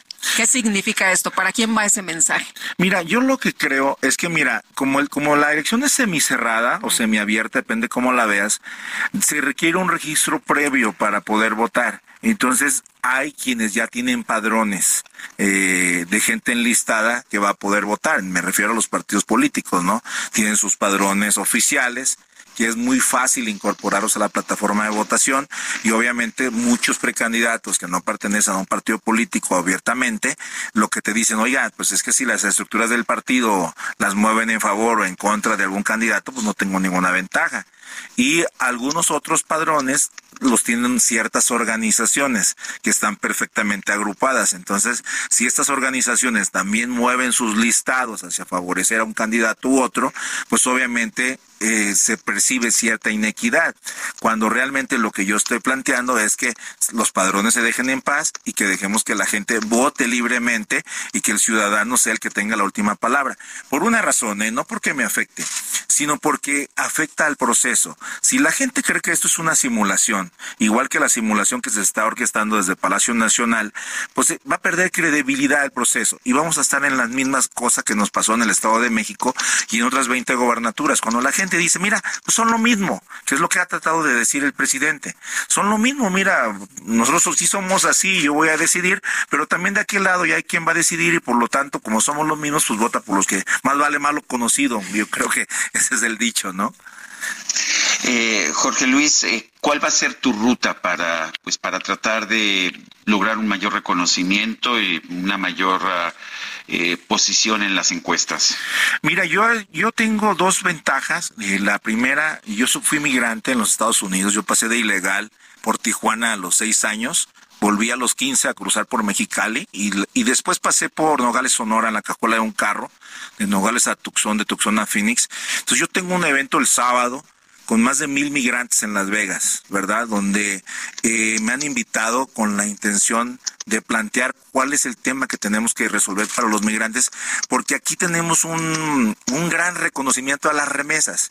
Y cada día dicen, oye, pues nos llegaron 58 mil millones, que es lo que le está dando la estabilidad al peso y la estabilidad al país. 58 mil millones de nuestros hermanos migrantes que lo mandan cada año para acá.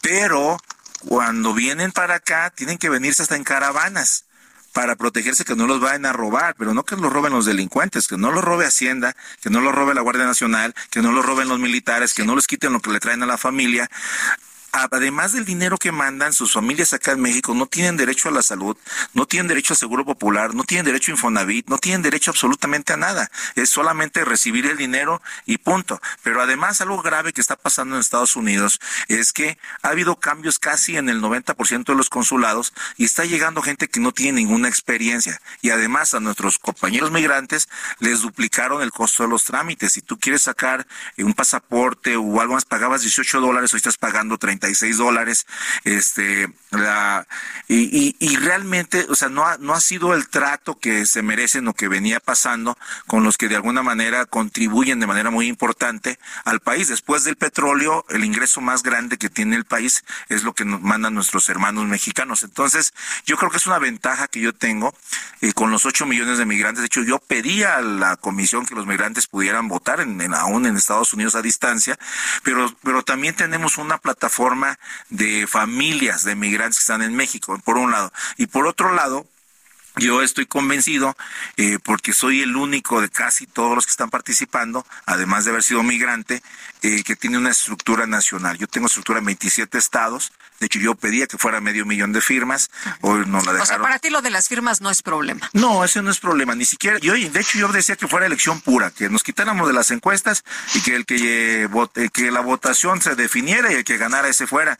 Pero bueno, para equilibrar a los que casi no les gusta andar en la calle o, o les molesta el sol, pues se este, pusieron la mentada encuesta y pues aquí hacen campaña por Twitter o por Facebook y no les gusta ir a las colonias. Yo acabo de estar en, en Tijuana, en Ensenada, estuve en Mexicali, ahorita que escuchaba lo del planeta, estuvimos a 52 grados en Mexicali, o sea, eso era, era muy, muy fuerte, ¿no?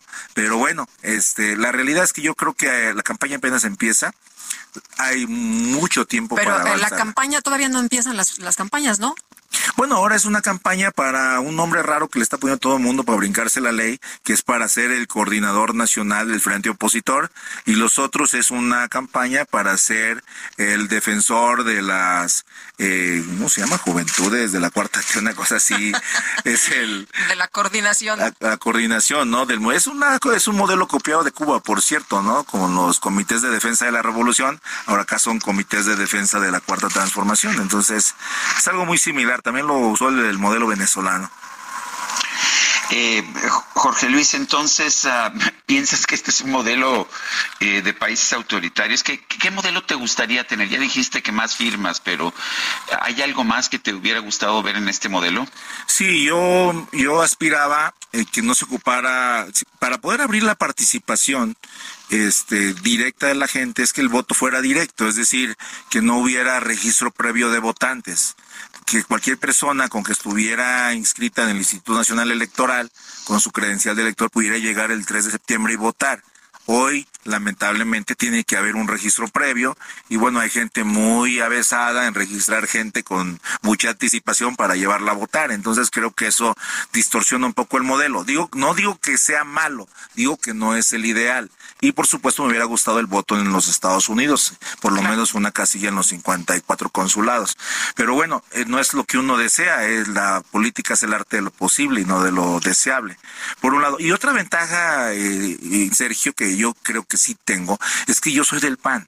O sea, yo nací en el PAN, creo en los principios del PAN, creo en el, en el derecho a la vida, creo en la libertad empresarial, creo este, en los valores que nosotros hemos cuidado y no en una agenda tan progresista como algunos compañeros tienen por ganarse algunas simpatías. Muy bien. Pues Jorge Luis Preciado, ex senador del PAN, gracias por platicar con nosotros y bueno, pues estaremos atentos de tus recorridos.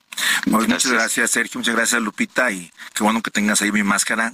Lupita fue la moderadora en el debate que me tocó como candidato a gobernador en Colima. Así es. Muchas gracias. Gracias. Éxito. Buenos días. Bueno.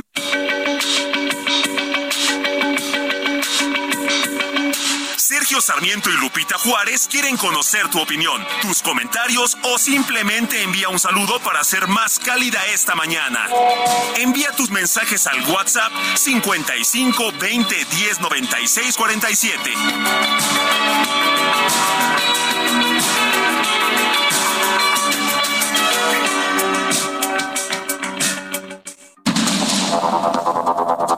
Continuamos con Sergio Sarmiento y Lupita Juárez por el Heraldo Radio.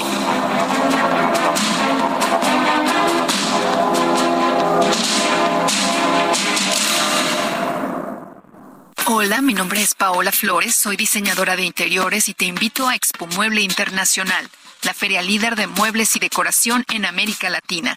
La cita es del 16 al 19 de agosto en Expo Guadalajara y con más de 400 expositores encontrarás la mejor calidad y diseño en todo tipo de mobiliario, mueble residencial, exteriores, infantil, de madera, tapizados, todo. El evento no tiene costo, regístrate en expomuebleinternacional.com.mx.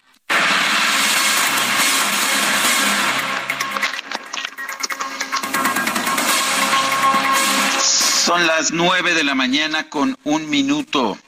En Oaxaca se registró la volcadura de un autobús que circulaba sobre la carretera Tlaxiaco-Chalcatongo-Hidalgo. Se confirmó un saldo de por lo menos 29 personas muertas y 18 heridos.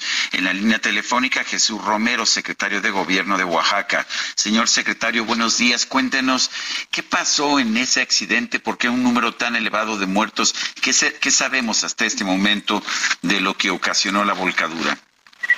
Buenos días a ti y a todo tu auditorio. Gracias por poder informar. Lamentablemente, durante la mañana del día de ayer, entre 5.30 y 6.30 de la mañana, un autobús de la línea turística Yosondúa, que provenía de Ciudad Nezahualcóyotl y se trasladaba al municipio de Yosondúa, en la Mixteca oaxaqueña, volcó en las inmediaciones de la, del municipio Magdalena Peñasco. Los primeros reportes e investigaciones señalan que el cansancio venció al conductor de esta unidad, lo que, lo que provocó su volcadura de este autobús en una barranca de casi 25 metros. En ese trayecto varias personas salieron este, pues heridas, lastimadas y otras fallecieron en el propio eh, accidente. Lamentablemente tenemos 29 víctimas, eh, una de ellas menor de edad, de un año y medio, y eh, tenemos un número importante de heridos, algunos de la ciudad del Estado de México, otros de distintos municipios de la Mixteca como Ticúa, Chalcatongo de Hidalgo, la propia comunidad donde sucedió el accidente y Osondúa. Eh, señor secretario, ¿cómo están apoyando a las familias de las personas que perdieron la vida y qué ha pasado con los heridos? Ayer mismo informo que fueron, eh, se presentó el secretario de Seguridad Pública, la secretaria de Salud, eh, la titular del DIF en el estado de Oaxaca, Protección Civil y la Secretaría de Gobierno para acompañar a las familias de las víctimas en el proceso de identificación de los cuerpos, en apoyo psicológico, como también en el apoyo que se tiene que brindar por parte del DIF, si así lo aceptan las familias, para eh, todos los gastos mortuorios que implica este lamentable proceso que viven las comunidades de la Mixteca. Esa fue la instrucción del gobernador.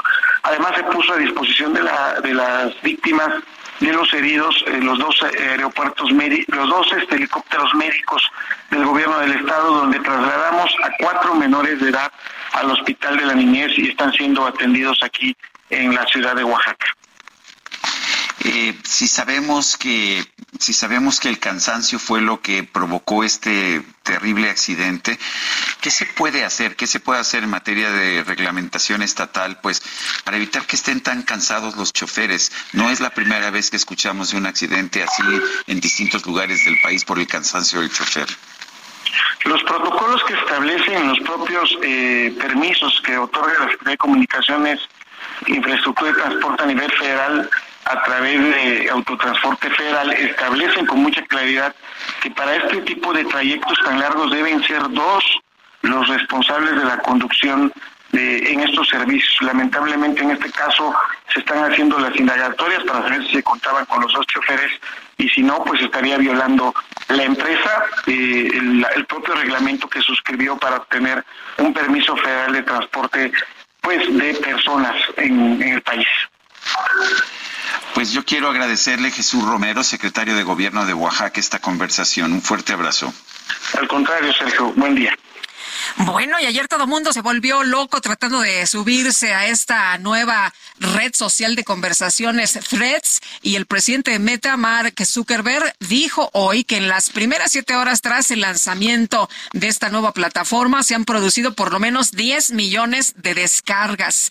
Poncho Muñoz, estratega en temas digitales e inteligencia artificial, gracias por platicar con nosotros esta mañana. Buenos días. Buenos días, Lupita, Sergio, ¿cómo están? Bien, afortunadamente, pues aquí atentos, ¿no? De lo que está pasando con esta nueva red social que ayer fue el comentario en otras redes. Y bueno, eh, cuéntanos por qué eh, se acelera la salida de, de Threads. Fíjate que seguramente les pasó la semana pasada, fin de semana, muchas personas empezaron a quejar que no podían eh, pues empezar a, poner tweets, estaban limitados, les empezaron a mandar mensajes de que ya no se podía, había llegado a tu límite de, lectura de tweets o de, utilización de tweets. ¿Por qué fue esto? Pues porque Elon Musk precisamente lo que hizo fue eh, limitar a que la gente tuviera acceso a, a, los, a los mensajes de Twitter, a los tweets. Y entonces lo primero que hizo fue decir que las cuentas verificadas estaban limitadas a solo las 6.000 publicaciones por día. Las cuentas no verificadas, 600 publicaciones y alguna cuenta que acabara de entrar, 300. A lo que esto tuvo una reacción de enojo y, y demás de los usuarios, incluidos los que pagan, los verificados que pagan, por supuesto. Pero curiosamente después hasta con sarcasmo dijo que era el tweet que había tenido todavía más, o sea, más interacción en casi en toda su historia que desde que empezó a tuitear, él tuvo 572 millones de reproducciones. Y luego ya como con el paso de las horas dijo que lo iba a aumentar, o sea, que iba a pasar de 6 mil, 8 mil y lo fue aumentando. Entonces, eso levantó el foco rojo de Zuckerberg que, haciendo un paréntesis muy rápido, eh, al final Meta, eh, Facebook ya no es lo que era Facebook, ¿no? Entonces, hay mucha gente que está saliendo de Facebook, pero, pero en desbandada. Y hoy por hoy lo que sostiene a, a la empresa de Zuckerberg son tres es Instagram como primera instancia por el tráfico que genera, en segundo WhatsApp, obviamente, y el tercero, que no necesariamente es el más grande, pero en un futuro será a lo mejor eh, como tal, el tema de todo lo que, lo que hace con, con el tema de realidad eh, virtual. Entonces, él ya tenía en el tintero sacar esta pues copia de Twitter llamada Threads. Entonces, pues dijo, pues si ya se están quejando, es ahora el momento, y eso es lo que hizo esta este crecimiento desmedido del que bien comenta. Ahora, parece un poco absurda la decisión de Elon Musk en, en Twitter porque pues el gran activo de las redes sociales es el número de, de consultas, eh, las veces el tiempo que estás metido, limitar el número de consultas y solamente mantenerlo relativamente alto para quienes paguen, parecería ser suicida. ¿Qué opinas? Pues, bastante, bastante suicida y más en este momento. Ahora, creo que también, adelantándome un poquito, sabes que, que los tiempos no son como casualidades. La verdad es que algo de lo que eh, eh, pues está por venir, digo aquí en México, pero también en Estados Unidos, es el tema electoral. Entonces, eh, se, eh, Zuckerberg está limitado, o sea, tú si fueras hoy por algún tema de algún tema político, ya no se pueden hacer pautas en Facebook porque Estados Unidos lo tiene prohibido.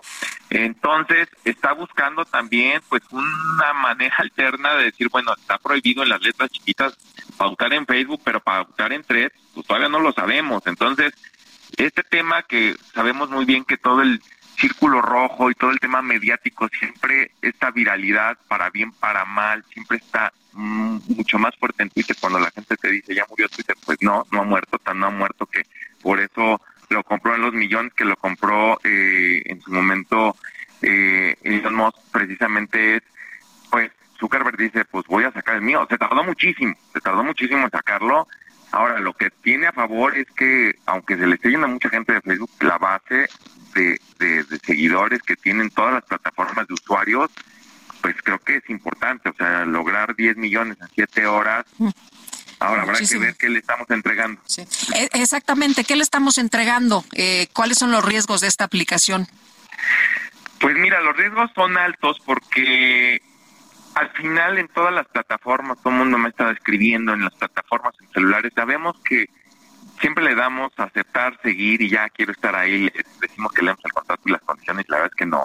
Pero este fue muy puntual y, y mismo Apple, que es muy cuidadoso, la tienda de Apple dijo, bueno, les aviso que esto es lo que, lo que se van a llevar porque si se lo llevan no se lo están entregando yo, o lo están entregando ustedes, le están otorgando sus permisos, que todo lo que tú teclees, eh, obviamente en la plataforma de Threads, pues este, lo va a ver, las publicaciones, los comentarios, los audios, el contenido que, que proporciones a través de la cámara, pues, tiene acceso a tu galería, los metadatos sobre contenido y mensajes. Pero algo de lo importante es que en, no solo es eso, o sea, también en el dispositivo sabe de, de qué ubicación está el email, que es este número único de tu celular, también lo tiene. Pero lo interesante que, que es de llamar la atención es que también se está llevando información de otras apps. Entonces, pues vas a ver si tienes una app de, de salud, de deporte, cuánto corres, cuántos pasos das, cuánto tiempo estuviste sentado, en dónde estabas sentado, va a ubicar que será tu oficina y el otro desde tu casa. O sea, se está llevando información eh, que pudiera ser, eh, no, no, en algún momento pensemos, pensemos mal. o sea, él tiene WhatsApp y él tiene Instagram y por eso nos aparecen los mensajes de Instagram cuando aparentemente nosotros no dijimos nada y nos aparece el mensaje del carro que queremos comprar.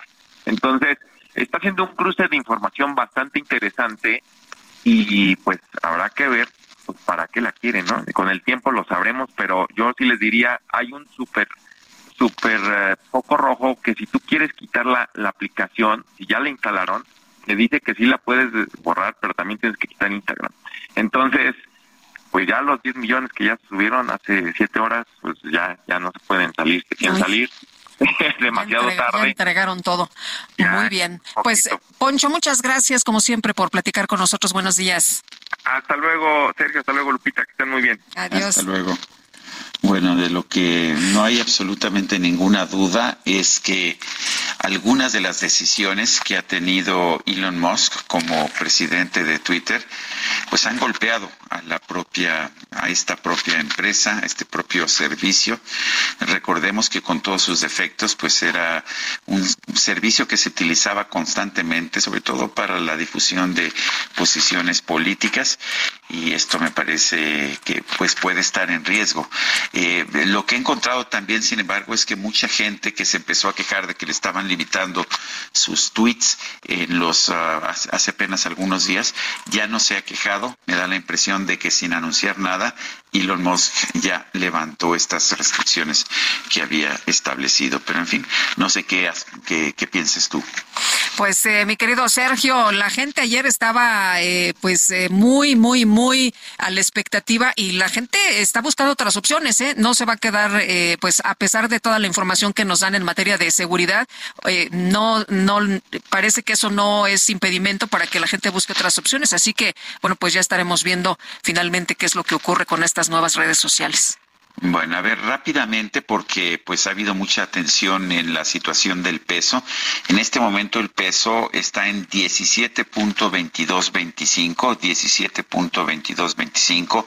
En lo que va de este día ha perdido de esta mañana ha perdido 21 21 centavos, un poco más de 21 centavos, es 1.27%.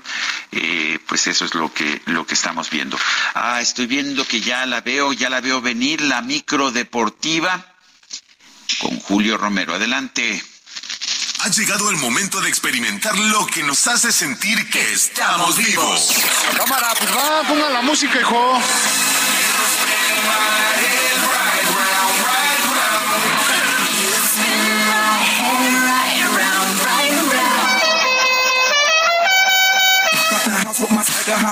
La micro deportiva.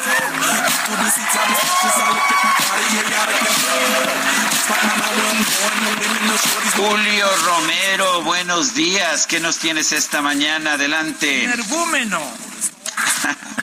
Muy buenos días, Sergio Lupita, amigos del auditorio, qué placer saludarles. Eh, sí, energúmeno, nos ponemos locos, sobre todo cuando nuestros equipos no ganan y juegan mal. Pero en este caso estamos muy contentos porque la selección mexicana de fútbol femenil goleó 6 por 0 a su similar de Guatemala y se clasificó al duelo por la medalla de oro en los Juegos Centroamericanos y del Caribe allá en San Salvador.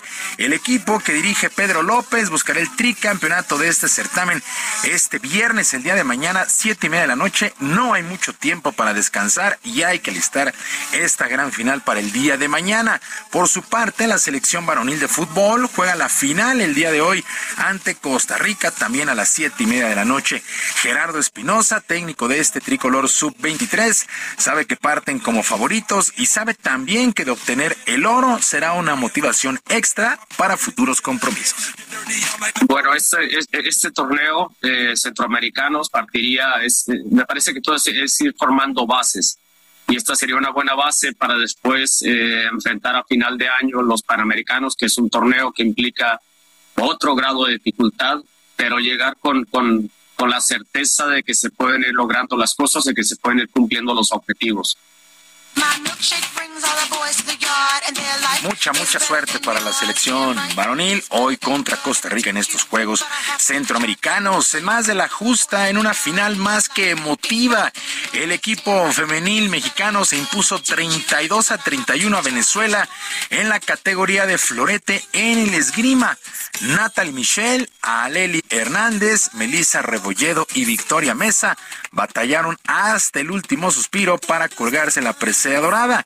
La propia Natalie Michel explicó que causas ajenas a los combates pusieron en riesgo esta final. ¿Sabes? Fue muy arriesgado porque estuvieron a punto de descalificar al equipo de México. Y esto sí ya nos preocupó un poco por, por temas de que no se salían las personas, pero intentamos como enfocarnos, enfocarnos en el combate siempre.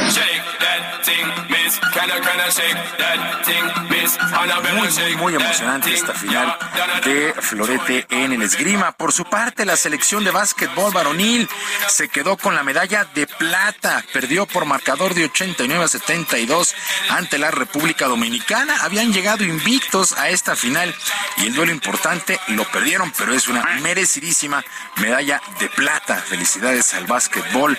Es la primera presea del baloncesto en 13 años. Bueno, con todo esto México camina tranquilo en el medallero. Amanecimos con 116 de oro, 87 de plata y 75 de bronce para un total de 278. México se va a llevar sin mayores problemas estos Juegos Centroamericanos.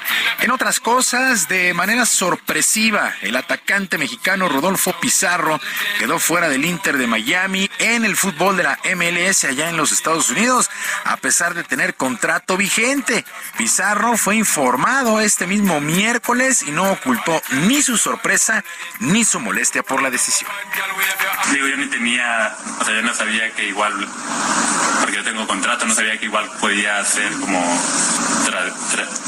cambiado, tradeado, digo, es un poco raro porque ya le pasó mucho igual a, a muchos compañeros de nosotros que un día están y al día siguiente no, entonces sí es un poco raro, creo que es la única liga en el mundo que hace esto, sí raro, pero bueno, son las reglas y hay que, hay que pues acatarlas. Hay que recordar que en este Inter de Miami llegó el argentino Lionel Messi y que el director técnico es un viejo conocido del fútbol mexicano, Gerardo Martino. Se tomó la decisión, se habla de que podría llegar a las Chivas Rayadas del Guadalajara. Habrá que esperar el futuro de este jugador, Rodolfo Pizarro, que ya no es más integrante del Inter de Miami allá en la MLS. Y aquí en el balompié local, en un proyecto que se conoce como The Match, un duelo por la inclusión, Grupo Pachuca tendrá esta noche un partido mixto entre los Tuzos y los Esmeraldas de León. Los equipos varoniles y femeniles de ambas instituciones se presentarán en el estadio Nou Camp para mandar un mensaje en contra de la violencia de género. La argentina Ruth Bravo aplaudió este proyecto. Eh, la desigualdad está porque empieza por, por nosotras mismas o por ellos mismos y creo que, esto que está haciendo el grupo, el grupo Pachuca es darle una lección por ahí a mucha gente que todavía tiene cerrada la cabeza y creo que, que es algo para nosotras muy importante para que todo el mundo pueda ver que si se puede jugar al fútbol no importa el género.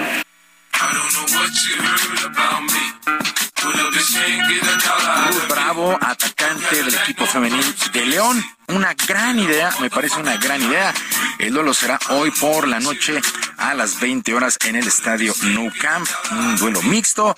Los aficionados se pueden meter ahí a un link que están en las redes sociales de ambos equipos para dar la alineación, la probable alineación. Será un espectáculo, por supuesto, pero un muy, muy buen mensaje de que no se tiene que discriminar absolutamente a nadie.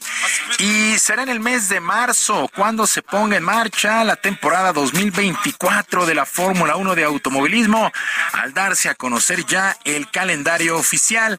Bahrein el 2 de marzo y Arabia Saudita el 9 serán las carreras inaugurales que por cierto serán en sábado.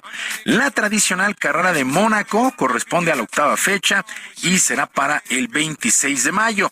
El Autódromo de los Hermanos Rodríguez aquí en la Ciudad de México abrirá sus puertas del 25 al 27 de octubre, así es que de nueva cuenta México tendrá Fórmula 1. El calendario, repito, 2 de marzo en Bahrein y 9 de marzo en Arabia Saudita, carreras en sábado, calendario oficial en la Fórmula 1 para el próximo año. Mientras tanto, actividad en el abierto de tenis de Wimbledon, el tercer Grand Slam de la temporada. El serbio Novak Djokovic hizo válidos, válidos los pronósticos y se impuso con parciales de 6-3, 7-6 y 7-5 al australiano Jordan Thompson. El italiano Yannick Sinner, 7-6, 6-1 y 6-2 sobre el argentino Diego Schwartzman. Continúa la actividad el día de hoy. Por lo pronto, pues en resultados que llaman la atención, el suizo Stanilas Wawrinka venció 6-3, 4-6, 6-4 y 6-2 a Tomás Echeverry, el eh, argentino. En damas, la checa Petra Victova superó 6-4, 6-7 y 6-1 a la italiana Yasmini Paolini.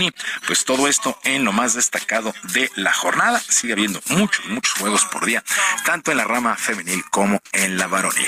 Sergio Lupita, amigos del auditorio, la información deportiva este jueves, que sea un extraordinario día para todos.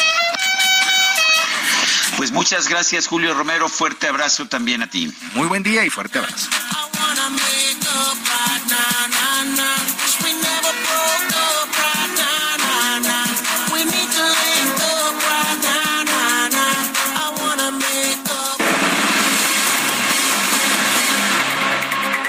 El periodista Carlos Jiménez denunció que fue amenazado de muerte por un grupo criminal mismo que trató de amedrentarlo por medio de una llamada, un video y una grabación de voz a su teléfono personal. En el video que exhibió el reportero muestra a varios sujetos, cinco con pasamontañas, están todos armados, rodeando una caja de cartón misma que afirmaron sería utilizada para meter los restos del periodista.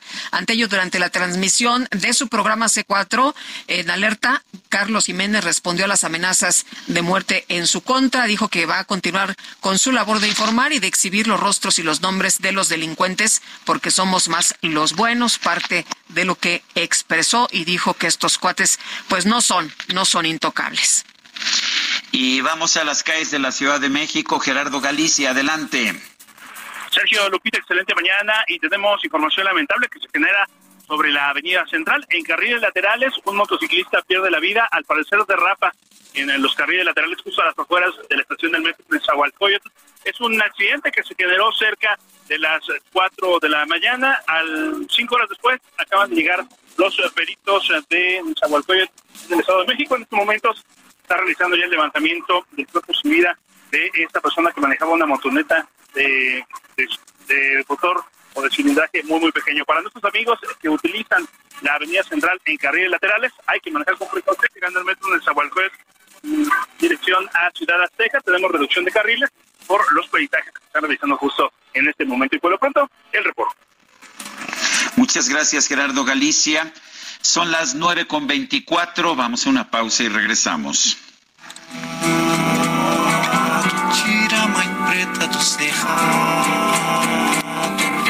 Bota o rei Congo no congado, canta de novo trovador, a merencória, a luz da lua, toda a canção do seu amor. Quero ver essa dona salões arrastando.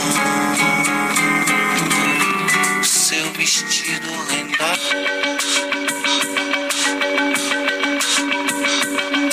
Sergio Sarmiento y Lupita Juárez quieren conocer tu opinión, tus comentarios o simplemente envía un saludo para hacer más cálida esta mañana. Envía tus mensajes al WhatsApp 55 20 10 96 47.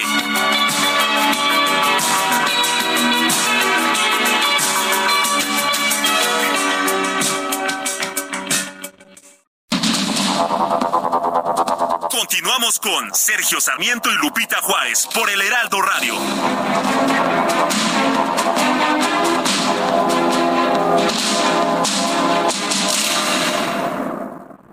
Qué bien te veías en tu boda, ma. Ya casi 30 años. Debería irse de vacaciones a celebrar. Uy, mija, ¿con qué ojos? Fonacot te presta hasta cuatro meses de sueldo con el interés más bajo, en efectivo y directo a tu cuenta en 24 horas. Fonacot está conmigo.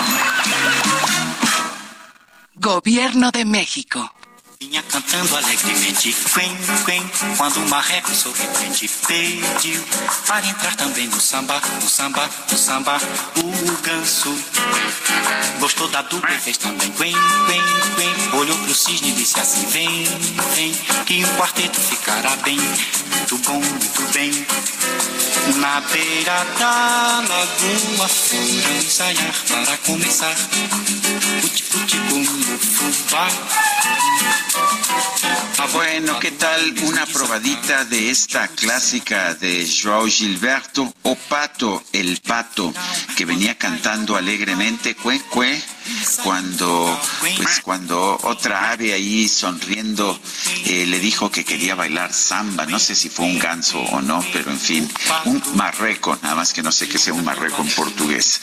Estamos escuchando música de Joao Gilberto en su aniversario luctuoso. Esta es de 1961, Lupita. Esta me gusta mucho, mi querido Sergio, me encanta, se me hace muy juguetona, muy divertida.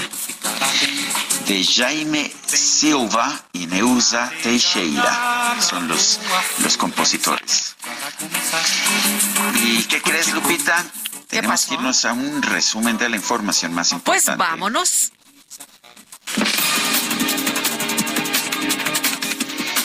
Esta mañana el presidente López Obrador destacó que el gobierno de los Estados Unidos no ha presentado ninguna queja formal por el nombramiento de Alicia Bárcena como nueva titular de la Secretaría de Relaciones Exteriores. Le tengo toda la confianza, por eso la invité a participar y no hay ninguna queja formal del gobierno de Estados Unidos. Ninguna. Además, que eso es lo que a veces se olvida. México es un país independiente, soberano. Ni modo que para nombrar al secretario de Relaciones Exteriores, en este caso a Alicia Bárcena, tengamos que pedirle permiso o ver si les va a gustar o no les va a gustar en Rusia o en China Bueno, y por otro lado, el presidente López Obrador denunció que los medios de comunicación exageran los reportes de actos violentos en el Estado de México con fines electorales. Como lo que Sí, es una- dices, sí es un- la- sí es un aviso, la además. electoral. Y por eso es bueno abordar el tema porque este imagínense si no logran inflar el globo si no logran que eh, emprenda el vuelo la señora Sochi qué van a hacer se van a poner más rudos entonces, este, sí es bueno lo que planteas, porque vienen las eh, campañas, aunque aquí vamos a estar informando a la gente. No hay más que informar. El periodista Carlos Jiménez dio a conocer este miércoles que ha recibido amenazas de muerte por parte de presuntos grupos del crimen organizado. Las autoridades de Nicaragua encarcelaron de nueva cuenta al obispo Rolando Álvarez luego de que fracasaran las negociaciones con los representantes de la Iglesia Católica sobre los términos de su liberación. El gobierno del Perú declaró un estado de emergencia en inmediaciones del volcán Ubinas por el peligro inminente que representa el proceso eruptivo que comenzó el pasado 24 de junio. El presidente de Meta, Mark Zuckerberg, informó que en las primeras siete horas tras el lanzamiento de su nueva plataforma Threads, se realizaron más de 10 millones de descargas de su aplicación móvil. Déjame robarte un beso que me llegue hasta el alma. Como un vallenato de esos viejos que nos gustan. Sé que sientes mariposa. Bueno, pues este 6 de julio es el Día Internacional del Beso Robado, cuyo origen es desconocido. Algunos medios aseguran que en Reino Unido se celebra desde el siglo XIX. El diario The Sun, por otra parte, afirma que este, este festejo se popularizó en Estados Unidos en el año 2006 y después se extendió por todo el mundo. El objetivo era destacar la importancia de los besos espontáneos. Cabe destacar que esta efeméride es distinta al Día Internacional del Beso, el cual se celebra el 13 de abril y pues no sé, tendremos que festejar las dos. Canción para que bailemos juntos como nadie bailó. Bueno, y vámonos con Mónica Reyes. Adelante, Moni. Hola, ¿qué tal? ¿Cómo están? Sergio Lupita, qué gusto saludarlos esta mañana y a ustedes amigos del Heraldo Radio, por supuesto que también. ¿Y qué creen? Yo les quiero platicar que de acuerdo a estudios científicos está comprobado que las enfermedades surgen por falta de nutrientes, también por la pérdida y oxidación de las células de nuestro cuerpo. Así es que las células dañadas solo pueden regenerarse, ¿saben con qué? Con células madre. Y hoy, claro, pues ya les traemos aquí un tratamiento que ha tenido resultados sorprendentes. Está con nosotros aquí conmigo Arisbet Chávez y nos va a platicar de esta buenísima noticia de las células madre. Aris, qué gusto saludarte esta mañana. Platícanos todo, por favor, todo. Qué gusto saludar a nuestros amigos del Heraldo, a Sergio y a Lupita. Fíjate que este tratamiento está elaborado a base de células madre. Fue investigado por el Instituto de Fisiología Celular y científicos del Instituto Politécnico Nacional. Las células madre ayudan a regenerar nuestros órganos de una manera natural y sobre todo muy eficaz.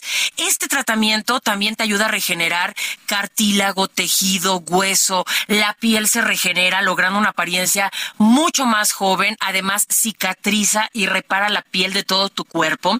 Las células madre actualmente tratan más de 80 enfermedades, entre ellas diabetes, lupus, tumores, Parkinson, artritis reumatoide, tiroides. Va a mejorar muchísimo tu sistema circulatorio. Esto evita enfermedades del corazón, Alzheimer, en donde tenemos excelentes resultados, y frena la propagación de células cancerígenas.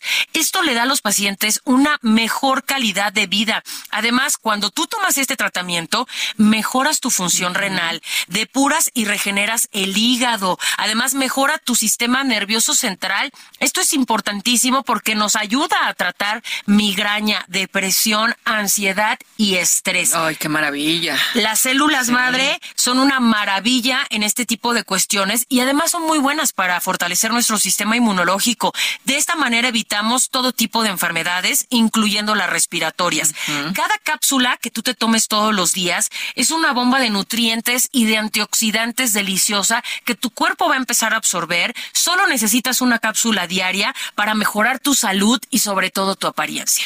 Yo ya tengo aquí mi lápiz, mi papel y quiero que nos des el número de teléfono donde nos tenemos que marcar en este momento, Aris. Tienen que marcar en este momento porque traigo una promoción espectacular para todo el auditorio. Llamen al 55 56 49 44 44. Repito, 55 56 49 44 44 porque hoy les voy a enviar hasta la puerta de su casa 12 meses de este tratamiento de células madre a un precio súper especial. El precio está sumamente económico por un año completo de este tratamiento y además si hacen su pedido ahorita yo les voy a regalar un smartwatch. Este reloj inteligente todo mundo lo quiere, es pantalla touch, lo enlazas con tu celular, puedes contestar mensajes, llamadas, redes sociales, te mide la presión arterial, el ritmo cardíaco. si empiezas a hacer ejercicio, tiene planes de ejercicio. Es una cosa espectacular y hoy va gratis. Además, se los voy a regalar con unos audífonos AirPods que son Bluetooth. Estos audífonos están increíbles, tienen un costo de más de tres mil pesos y se los voy a enviar completamente gratis. Pero eso no es todo. Amigos, apúrense a marcar porque hoy tengo uno de los aparatos que está agotado en todas las tiendas. El calor. Es el calor el que nos está molestando, así que hoy les voy a regalar un aire acondicionado. Este sistema de enfriamiento te ayuda a purificar y a enfriar el aire de una habitación en cuestión de minutos. Tiene tres velocidades. Si tú le agregas agua, se convierte en humidificador y te suelta una brisa deliciosa. Es portátil y lo mejor es que va gratis en tu paquete. Y eso no es todo, mi querida Moni, porque ¿Qué tengo más? Muchas sorpresas. Si se comunican en este momento, porque estos paquetes sí son contados, Sí. les voy a enviar un paquete igual completamente gratis. Escucharon bien, un paquete gratis, otro año de células y doble de todos los regalos, pero tienen que apurarse a marcar. No, hombre, a ver. El número telefónico 55 56 49 44 44. Repito, 55 56 49 44 44. Por eso vale mucho la pena marcar el día de hoy porque todo está al doble. Pues yo lo repito, 55 56 49 44 44. Aris, muchísimas gracias por platicarnos de las células madre. Gracias, que tengan excelente día. Regresamos, Sergio Lupita. Permiso Cofepris 1733 00 21 a 0853. Gracias, Mónica. Buenos días. Son las nueve con cuarenta y un minutos. Últimamente se han registrado ataques de, phishing y hackeos en cuentas de redes sociales como el WhatsApp. David Tabuada es presidente del Consejo de Seguridad de la Información y Ciberseguridad. Eh, David Tabuada, gracias por tomar nuestra llamada. Eh, todo, toda la gente que yo conozco está siempre inquieta de que alguien se pueda meter en su cuenta, pero ¿qué nos recomiendan ustedes? ¿Qué, recomiendan para podernos proteger? Sergio Lupita, muy buen día. Eh, es un placer estar con ustedes y su audiencia. Eh, eh, la propia aplicación tiene mecanismos de seguridad. Es importante observarlos, no solamente WhatsApp, las aplicaciones de redes sociales en general, cada una tiene una manera diferente y la recomendación principal es de que vayan a, la, pestaña o hacia la opción de menú en donde se indiquen las recomendaciones de seguridad. Algunas de ellas tienen que ver con, con activar un doble factor de autenticación. Alguna de ellas eh, tiene que ver con eh, poner un, eh, correo electrónico de recuperación. Todo ese tipo de cosas son bien importantes. David, ¿cómo nos podemos verificar que, que hay phishing? ¿Cómo nos damos una idea de que esto puede ocurrir? ¿Cómo no la regamos? Claro. Eh, primero lo que quiero decir es que eh, a raíz de ChatGPT y otras aplicaciones de inteligencia artificial que recientemente se han liberado, eh, no sé si ustedes lo recuerden, pero antes había mensajes muy burdos que estaban mal escritos, tenían problemas de ortografía, etcétera. Ahorita con una instrucción muy sencilla un mensaje que está mal escrito lo pones en, una de las aplicaciones de inteligencia artificial y te genera un mensaje perfecto. Eh, ese es uno de los factores por el cual eh, se están viendo eh, cada vez más mensajes que parecen más reales. Entonces, yo, yo lo que diría es que de entrada, si algo es demasiado bueno para ser cierto, es que seguramente es una estafa. Eh, y siempre ha habido estafas, la diferencia es que hoy están automatizadas. Llegan a tu dispositivo y disponen de tu dinero digital, ya no necesitan quitarte billetes, ahora necesitan tomar control de tu cuenta bancaria.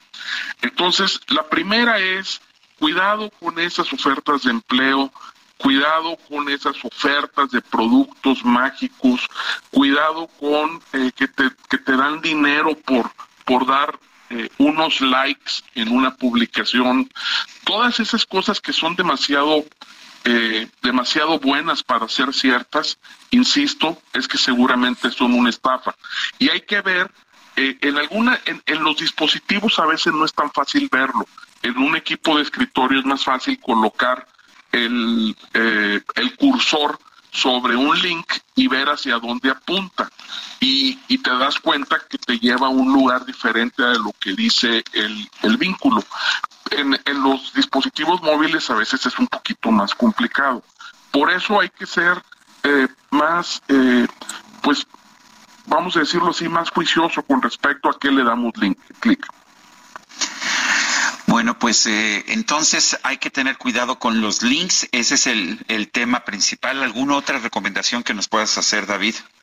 Claro que sí. Eh, la descarga de aplicaciones eh, que te solicitan más datos de lo que parece lógico que deberían de utilizar. Por ejemplo, te ofrecen que descargues una calculadora que luego te pide acceso a tus contactos para que va a querer una calculadora tener acceso a tus datos. Evidentemente esa es una aplicación que está diseñada para robarte los datos de tus contactos y para después lanzar ataques a todos tus contactos. Entonces, eh, lo que, lo que tenemos que entender es que eh, estamos continuamente bajo ataque y durante cuando menos los últimos cinco años que han tenido un repunte muy importante, cada año se convierte más grave la situación. Pues yo quiero, yo quiero agradecerte, David Taboada, presidente del Consejo de Seguridad de la Información y Ciberseguridad, el haber tomado nuestra llamada. Al contrario, el agradecido soy yo, Sergio y Lupita, y, y les deseo un excelente día aquí a toda la audiencia. Gracias. Son las nueve con cuarenta y seis, Lupita, adelante. ¿Quién crees que está aquí en la cabina? No me digas que es mi admiradísima admiradísima Sara Hosh. Exactamente, que está aquí con nosotros. Nos dio mucho gusto. Ahorita que entró ya nos dimos un abrazo. Y te extrañamos. Sí, caray. Ah, Sara, ¿cómo estás? Bienvenida. Eh, Gracias. Cuéntanos, ¿a dónde nos vas a llevar ahora? Pues nos vamos a regresar a Guanajuato, el verano de cine. Estamos ya con el festival encima, 26 años ya ya vamos a cumplir este año, ¿tú crees? Y yo me veo igualita.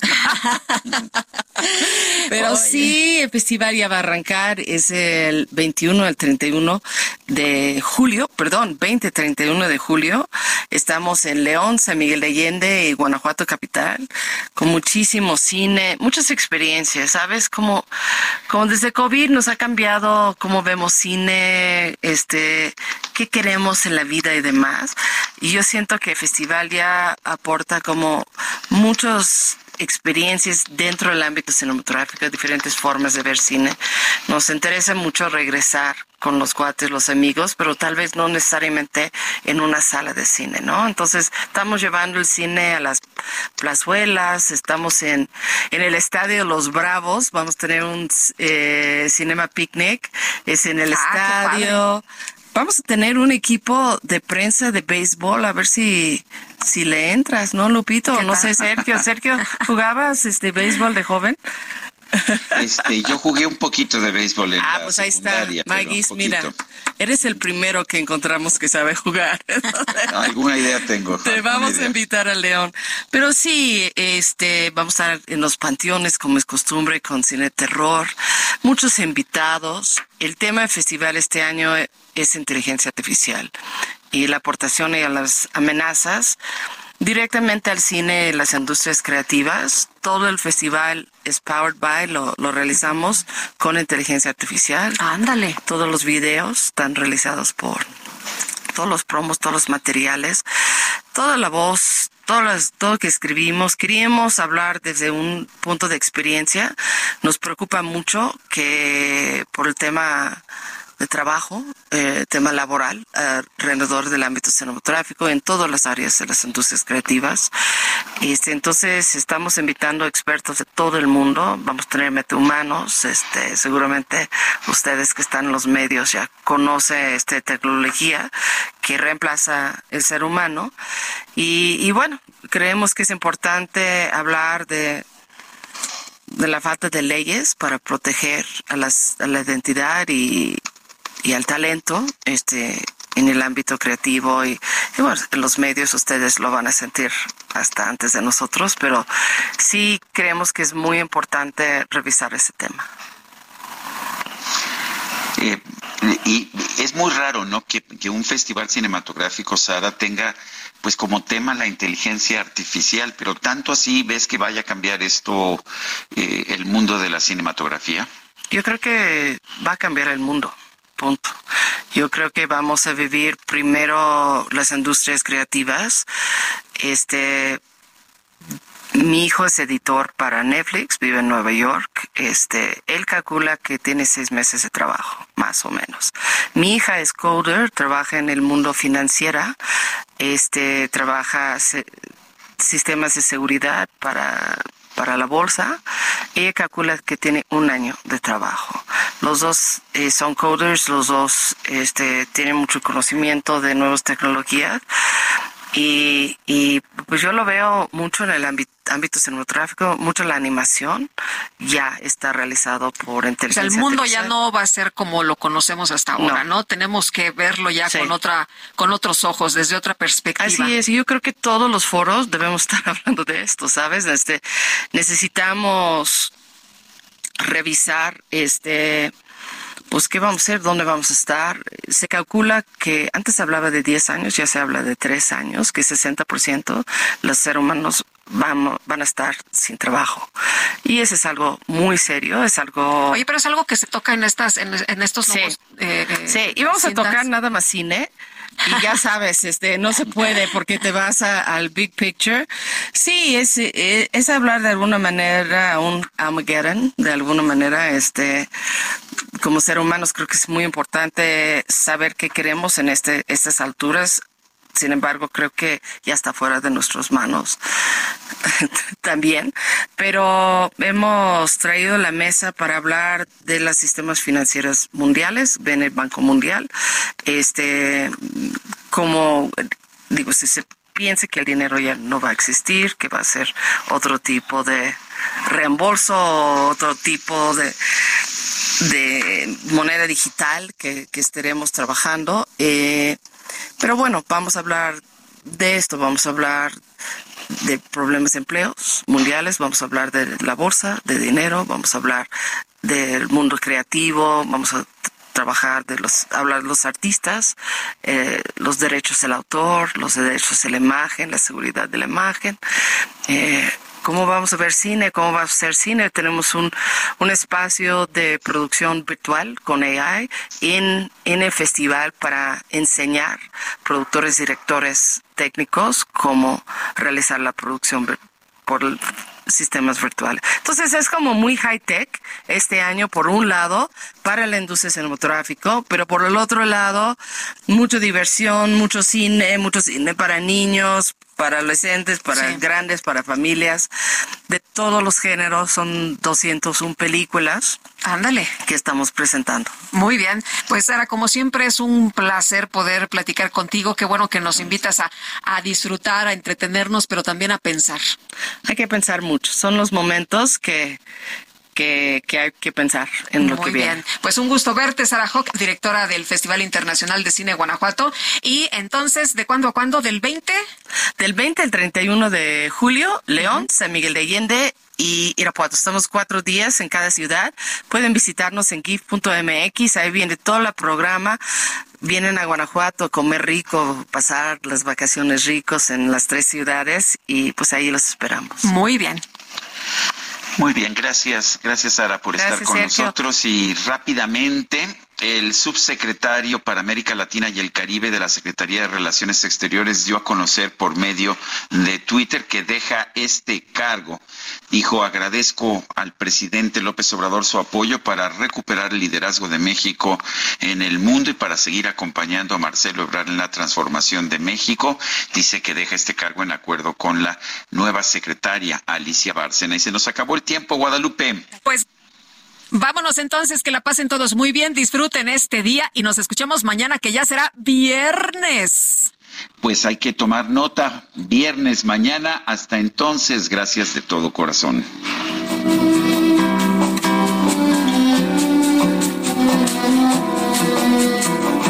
Um cantinho, um violão, este amor, uma canção fazer feliz a quem se ama. Muita calma para pensar e ter tempo para sonhar. Da janela vê-se o corcovado, o redentor que lindo. Quero a vida sempre assim, com você perto de mim, até o apagar. Heraldo Media Group presentó Sergio Sarmiento y Lupita Juárez.